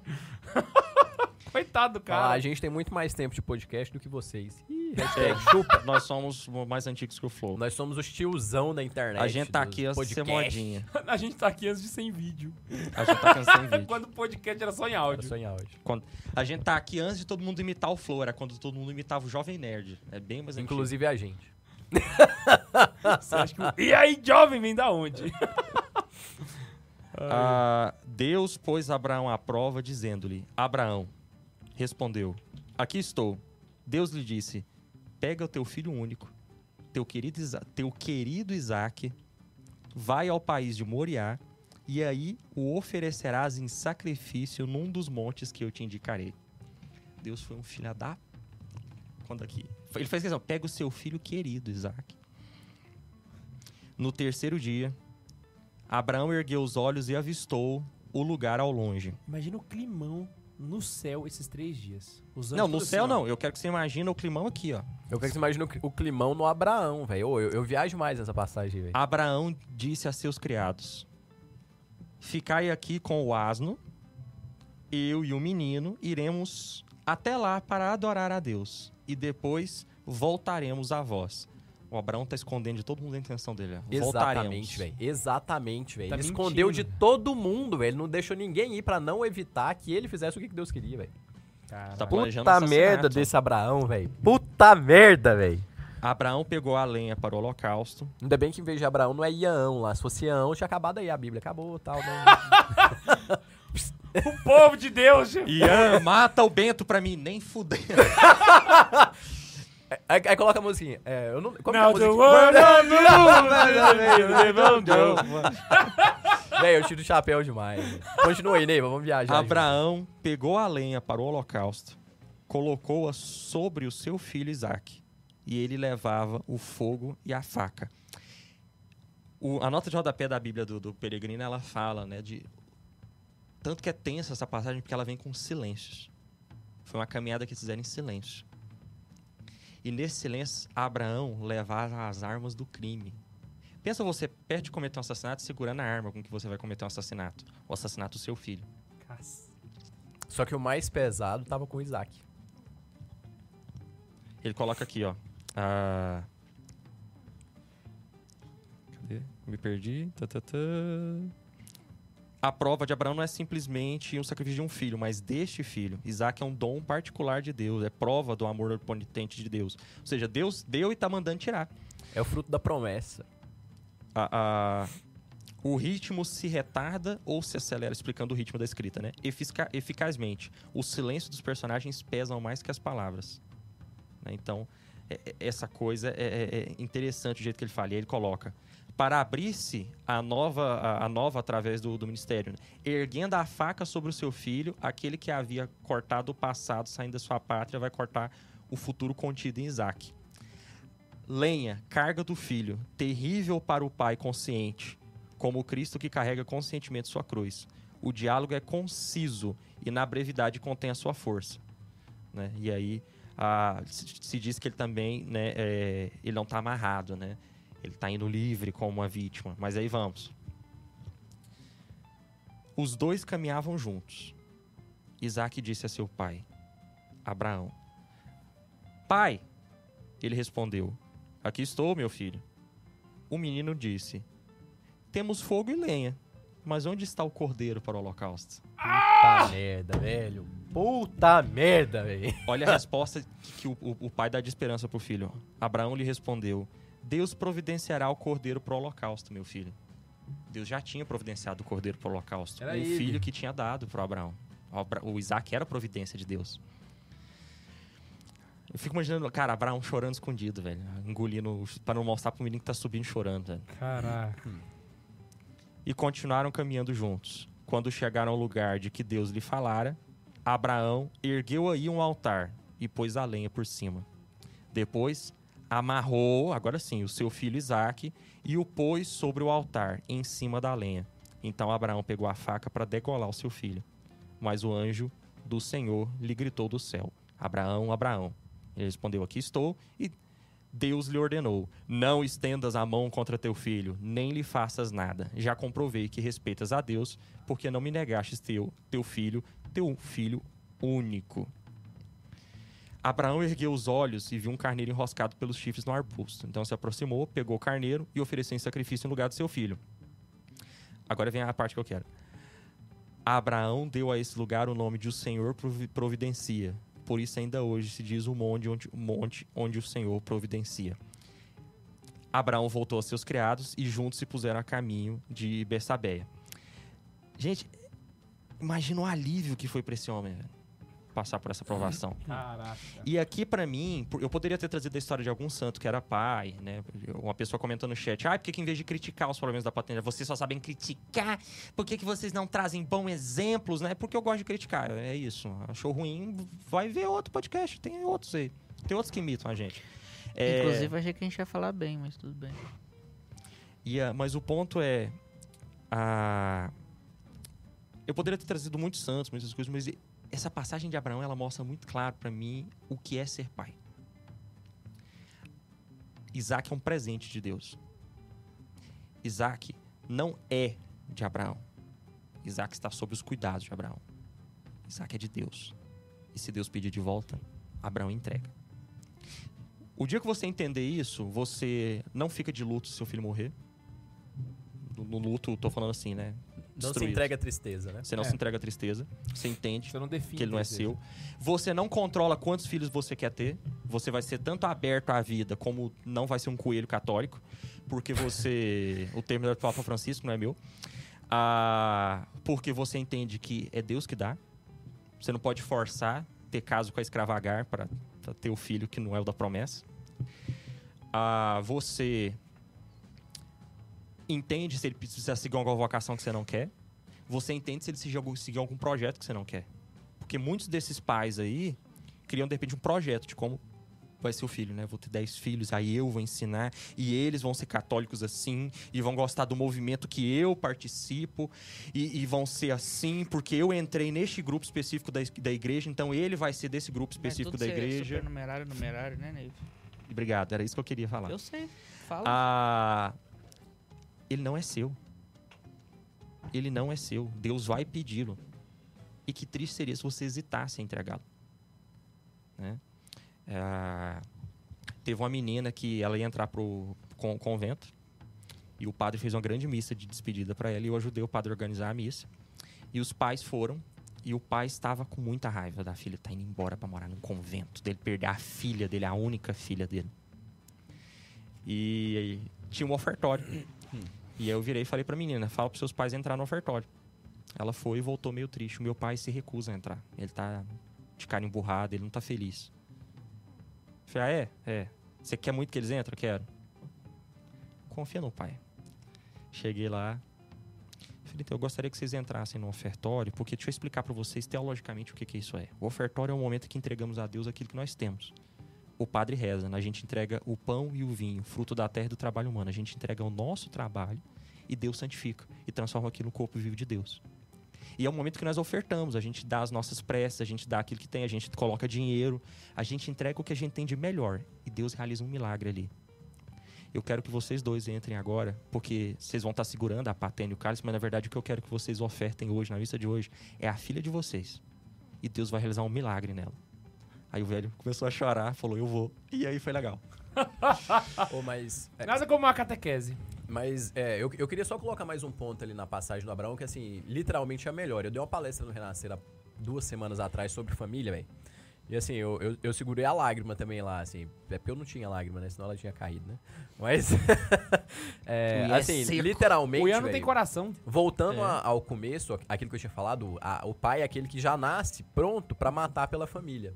A mãe é aquela que já nasce pronta pra morrer. E o bom pai é aquele que aprende a morrer pela sua família. Então, literalmente, foi isso que Abraão fez. Então vamos voltar pro ponto do, do asiático? Como é que eu falei que era a diferença dos comainos? Um Que- fica que do lado de fora, do Mas o que, que dentro. diferencia o que fica do lado de fora do que fica do lado de dentro? Boca aberta e boca fechada. Um mostra as presas, o outro não. Ah, faz sentido. Mas assim, o, o, o Abraão. é, e, e aí eu vou até buscar uma frase de tiozão aqui, né? Ah, o pai que. O filho que perde o pai é o órfão. O pai que perde o filho não tem nome. Porque literalmente, quando você tem um filho, o Max vai lembrar disso, quando você vai pro hospital com um menininho assim alguma vez, e você pensa, pô, tá doente e tal. Você pensa, putz, velho. se acontecer alguma coisa com esse menino, não sei o que, que eu faço. É literalmente isso, você perder o, o chão, assim, tipo, ó, é ruim você perder qualquer parte, assim, mas quando você pensa um filho, e pra Abraão, ele tava recebendo o filho da promessa, ele tinha tido o filho da promessa. Ele pra tinha ele, abandonado a terra atrás desse menino, ele velho, era terra capaz de matar pelo, pelo Isaac. Ele era capaz de morrer pelo Isaac. Ele só não era capaz de morrer pelo Isaac, morrendo ele mesmo, vendo o filho dele morrer. Pelas próprias mãos dele. Ficou bem complexo aí o texto. Aham. né? Na verdade, era, né? Literalmente, a morte de um filho é a morte do pai. O pai que enterra o filho, ele morre junto com o filho. Uma parte dele vai junto. Aham. Pra Abraão, morreu o Isaac, morreu uma parte do Abraão. Morreu a melhor parte ponto. do Abraão. Só que o que, que foi o principal? Morreu uma parte do Abraão morta por si mesmo. Era ele mesmo que estava fazendo aquilo. Abraão Imagina, matou-se. Abraão literalmente se suicida quando ele mata Isaac. Então é literalmente o exemplo que o Neiva falou. Aquilo, é, esse é o exemplo, o ápice da paternidade, que é você saber você tá capaz de matar, você é capaz de matar pelo seu filho, você é capaz de morrer pelo seu filho, e ainda que Deus, em algum devaneio louco, pedisse pra você matar o seu filho, você seria capaz de fazer isso. Porque o que importa é que você faça a vontade de Deus na vida do seu filho e na sua. Aham. Então é literalmente isso que é o segredo. Quando Abraão ele aceitou matar Isaac, ele aceitou morrer por si mesmo. Não tinha. Pô, pra ele. Que que, se Abraão contestasse Deus, sei lá, vai ver ele tenha feito isso. Talvez Abraão tenha contestado Eu acho Deus. que não, porque o Abraão Mas- ele é um modelo perfeito de obediência, assim como Maria. Então, não. Mas, Maria questionou. né? Como? Ela não tinha dúvida, ela só tinha questionamento. Ah, Ela não tinha dúvida. Perguntas, né? Ela mas questionamento, perguntas, é pergunta. Você não tem dúvidas. Ah, eu não tenho dúvida na fé, eu não tenho dúvida nenhuma na fé. Eu sou católico, como regar, mas eu tenho questionamentos. Pô, é assim mesmo? Então, assim, Maria não tinha dúvida do sim que ela ia dar pra mim, mas tinha questionamento. Ai, beleza, eu aceito, mas como? E Abraão perguntou, beleza, eu aceito, mas será que não pode ser meu servo que pode matar ele, não? Tipo assim, pô, eu deixo até o menino morrer, mas deixa outro que ser matar, eu. tem que ser a minha mão que tem que matar ele. Ou então antes ele pode até ter pensado. Quer dizer, com certeza ele pensou isso, né? Se ele não falou, ele pensou pelo menos. Mas tem que ser o Isaac, não pode ser o Abraão que pode ser ofertado em sacrifício. Ah, isso é verdade, que ele deve ter pensado. Com certeza ele E pensou a prova isso. do que, que aconteceria se ele realmente tivesse matado o Isaac, a gente vê um pouquinho mais na frente. Alguns capítulos mais pra frente, já com a geração dessa Jojo Family aí, né? Porque igual Jojo a gente vai ver nas famílias. Eles pegaram a túnica de José, degolaram um cabrito e empaparam a túnica em sangue e enviaram a túnica com manchas para o pai dele, com esse recado. Encontramos isso. Olha e vê se é ou não a túnica de teu filho. Ele, agora é, Jacó, neto de Abraão, ele, ao reconhecê-la, disse: É a túnica do meu filho. Uma fera o devorou, despedaçou José. Jacó rasgou as vestes, cingiu-se com um pano de saco e por muitos dias fez luto por seu filho. Seus filhos e filhas foram consolá-lo, mas ele recusou o consolo, dizendo: Descerei ao túmulo em luto por meu filho. Seu pai o chorou. E no Egito, os madianitas o venderam a Putifar, o eunuco de Faraó. Eunuco de Faraó, eunuco de Faraó. O Putifar era eunuco de Isso é Faraó. pra terminar, né, velho? Só pra finalizar, é bom fazer aquela paralelo que a igreja faz, que é o paralelo correto, né? Que Abraão acaba não sacrificando seu filho, né? Porque Cristo vai sacrificar. Porque no, no fim das contas, Deus vai fazer Deus- isso com o exatamente. próprio filho. E ele, como exemplo de pai, mata o próprio filho por amor. Pra deixar claro que ninguém ama como ele ama. Então. A forma como o programa andou não permitiu que eu fizesse do jeito que eu queria, que era contar um trechinho do, do Abraão, um trechinho do Isaac e um trechinho de Jacó. Pra mostrar exatamente isso. Essa, essa correta compreensão do que é a paternidade de Abraão fez com que Isaac tivesse um bom referencial e Isaac tem uma correta compreensão do que é ser pai. E a gente vê isso naquela lindíssima bênção que ele dá pro, pro Jacó e a forma como o Jacó engana ele, mas como ele conhece o filho, ele sabe qual é o cheiro do Esaú. É. E ele, inclusive, fala: não, pera, essa voz é do Jacó. né? Ah, não, mas esse, esse braço é do Esaú. Ele conhece os filhos. né? E aí ele tece uma bênção linda. Então você vê ali que ele sabe o que é ser pai. E ele ensina para Jacó que vai demonstrar isso com José e com o- os- as doze tribos, né? O Judá e, e os outros irmãos. Mas é muito bonito ver o processo de paternidade desses três desenvolvendo o povo de Deus. Deus quer que tudo começa por uma boa paternidade. E é porque esses três têm uma boa noção de paternidade que nós podemos chamar o Deus de Abraão, de Isaac e de Jacó de pai. Né? Então, é, enfim, né, essa fica essa reflexão aí, né? Um bom, bom, bom trechos pra se meditar. Uma reflexão interna também aí. Por que, que Deus ofereceu seu próprio sacrifício? É o que a gente falou, a vida é sempre sacrifício, mas o nosso sacrifício nunca vai ser tão sacrificante quanto o sacrifício de Deus. Então, por mais que essa vida seja uma desgraça e um vale de lágrimas, nunca vai acha- ser nada comparado ao que Deus que é passou certo por nós. você se, se proteger o seu filho, bota ele numa redominha, porque ele não pode passar por nada. Ai, essas ideologias vão fazer mal pro meu filho, eu não posso deixar ele ter nem contato com elas, eu não posso dar um antídoto e pôr ele pra enfrentar o veneno. E eu vou criar uma redominha, tal, não sei o que. Então, se você fosse Deus, você não tinha deixado Cristo morrer na cruz. Até Deus, que é pai, deixou o filho passar pelo sofrimento. e que tá bom que longe fez. do gabarito, né? Fugiu do gabarito. Fugiu do gabarito. Tem superchat, Bundes? Temos, temos sim. Antes, o Time. pessoal do chat aqui pediu pra avisar o Max que Eles estão com ele. É, fizeram. Levantaram uma tag aqui, ficaram uns 10 minutos falando. Fica Max, Max nós chamamos. E. Vocês alimentam essa melancolia dele. por isso o- que ele é a, assim. a Elisa mandou assim, 50 reais e falou assim: Vocês são maravilhosos, obrigado pelo projeto. Aprendendo muito com vocês. K2 e Neiva, vocês têm um lugar especial no meu coração. Obrigado por tanto conteúdo. Obrigado. O Giovanni, o Giovanni mandou assim: Boa noite, pessoal. Eu e minha noiva estamos nesse dilema de paternidade responsável. Como fazer para não tornar o filho que é uma bênção em um peso? Peraí, Como transformar o filho no... Pensa num Não, peso? como transformar o filho que é uma bênção em um. Como não transformar o filho que é uma bênção em um peso. É isso, esteja aberto pra vida. E, e- e vai observando as suas condições financeiras. É o seguinte. Não ah, só financeira, né? Isso aí não é, sempre, não é pra filho. Psicológicas, espirituais, estruturais e É. etc. O que eu vou falar não é pra filho, até porque eu não tenho, mas vai servir pra qualquer coisa na vida. O católico só vai transformar uma bênção em peso quando ele não se abandonar nas mãos de Deus. Quando ele quiser assumir o controle de todos os âmbitos da sua vida, todas as bênçãos vão se tornar peso. Entende? E esse exercício de abandono em Deus, ele é muito complicado. Porque ele realmente requer um abandono. Você está pedindo para eu não ter o controle da minha vida? Tá pedindo pra você ser Abraão. Então, aqui eu vou falar pra tudo na vida. Então, tipo assim, o jovem que quer procurar a sua vo- que quer encontrar a sua vocação, mas ele quer controlar tudo. Vai ser um peso. E aí, é aquele jovem que tá com crise de, de, de, de vocação, fica com crise de ansiedade, depressão, não consegue dormir. Porque era uma benção, mas ele como quis controlar tudo. A partir do momento que nós nos abandonamos na mão de Deus, aí passa a valer a passagem do fardo leve e do jugo suave. Termina Então, programa- você conseguir ter um jugo, um fardo leve e um jugo suave, você tem que jogar esse fardo nas costas de Termina Deus. o programa com aquela música, deixa a vida me levar. Vida leve. É, é, não, mais não, ou é- menos isso, mas também não é tudo Coloca Deixa Cristo me levar, como É. o pessoal na canção É. nova reza, que fica melhor. Aham, Então, tipo assim, não Cristo é largar, eu, não é é ser um completo? isso. irresponsável. Tá legal. Vale lembrar que é a temperança, mas a pessoa que quer controlar tudo é uma falta de temperança. O lacho que larga tudo e deixa tudo também é uma falta de temperança. Se abandona em Deus. E o exercício da vida de oração é que deu vai certo. maturar isso na, na vida de vocês. E aí não é só pra filhos, mas pra qualquer coisa. E aí vale lembrar também, né? Quanto maior a bênção que você quer controlar, maior o peso que ela vai se tornar. Entende? Com grandes poderes vem grandes responsabilidades. No Exatamente. fim de tudo, quem tava certo era o tio Ben esse tempo todo. Que bonito. Super chat. Tem mais? Tem, o Pedro mandou assim: Boa noite, Deus abençoe todos vocês. Queria ser amigo de vocês. Vocês têm algum podcast sobre possessão demoníaca? Se não, poderiam fazer? Cara, a gente queria, mas nenhum padre que aceitou. não, não, não, mas a gente tem um monte de podcast sobre capeta. Achei que você ia falar, a gente tem um monte de Ah, é. demônio aqui, tem quatro. Cara, a gente podia voltar Tem a tentar muito chamar um podcast de exorcista, capeta, né, velho? velho. Não tenta. Ah, bora, cara. O, o- o exorcista não só falou não pra mim, como ele me convenceu a não tentar chamar mais. Ah, é? O exorcista daqui. É que a gente tentou falar com o exorcista e o Neiva que tava encarregado. Aí ele falou pra não tentar mais, inclusive. Deixa não pra lá. mexe com quem Mas tá não quieto. tentar com ele ou com ninguém? Não, vamos deixar quieto, tem outros temas. Como diria Padre Gabriel Amoff, Deus é mais belo que o diabo.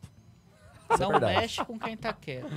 Ah, o Boven... Até mesmo porque é um episódio que não vai ser tão útil assim, né? Até Mas- porque a gente já tem um podcast falando, tipo, diabos, possessões e exorcismo lá no começo. Tem o cara vai ter que é voltar muito na é lista do. Spotify. É verdade, do tem Spotify mesmo. Já tem um episódio sobre Esse isso. episódio é que número, Bundes? Ah, não sei lá no é- Tá aí, né, sua cara aí. 45. Ah, esse? Esse É. agora, 147. Ah, tá. 47. O pessoal tá até reclamando do quadro lá que tá 145. Pois é, eu li lá. Fui enganado. O Boa Ventura mandou assim: O Max é um bom companheiro. O Max é, ninguém pode negar. Gente, o Max daqui a 5 anos. O Max é um bom companheiro. Toca aí, Max. Cinco anos? Uai, quem que teve dúvida que Não, ele não era um do bom tem companheiro? 5 anos. Não, a gente Sete. tem Mais, sete tem anos. sete anos. Cinco anos líquido, né? Que você tava tirando. É, tira as falhas, diminui uns dois, né? Sete Caraca, anos, velho. sete Quem anos diria que, aqui, que essa loucura. Cara, você imagina aquele dia que a gente reuniu pela primeira vez? Vocês pensavam que ia durar tanto tempo? Misericórdia. bizarro, Eu achava que nem ia sair.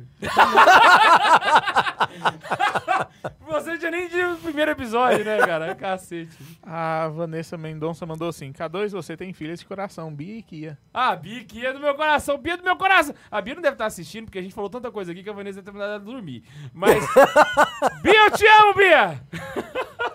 Ah, e a Núbia mandou pra gente o 90 e ela queria escrever que o quadro lá atrás tá errado. A gente percebeu, Núbia. A gente percebeu lá no. Obrigado por ter pago pra falar isso.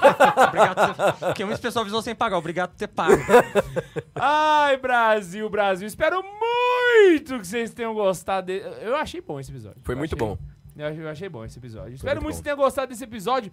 Não se esquece que a gente se encontra aqui toda semana. Nossa livraria tá de promoção, 55% de desconto, beleza? Aproveitem. Não esquece que domingo é dia dos pais. Exato, Dá leva um um abraço no presente seu pra papai. ele. Fale coisas pro seu papai que você nunca falou. Pense que de Perfeito. repente pode ser o último dia dos pais que você pode ter com seu pai. Deixa eu ser um pouco fúnebre aqui. Nossa, foi bem E- daqueles encontros carismáticos mesmo. Não, e, e lembra que todo pai ama o filho, ainda que não pareça. E assim, o que, que mais pode amolecer o coração do pai é alguma coisa que venha do filho. Então, se seu pai precisa melhorar, a mudança pode vir aí do, de você. né? Exato. E se não se esqueçam de ajudar o nosso pai também, o Papa, clicando, ó, apontando sua câmera pra cá e gastando 15 minutinhos pra poder ajudar ele neste questionário que vai ser muito, muito, muito Só que não é esse que tá pedindo. Né? importante. Hã? Só que não é esse aí que tá pedindo, né?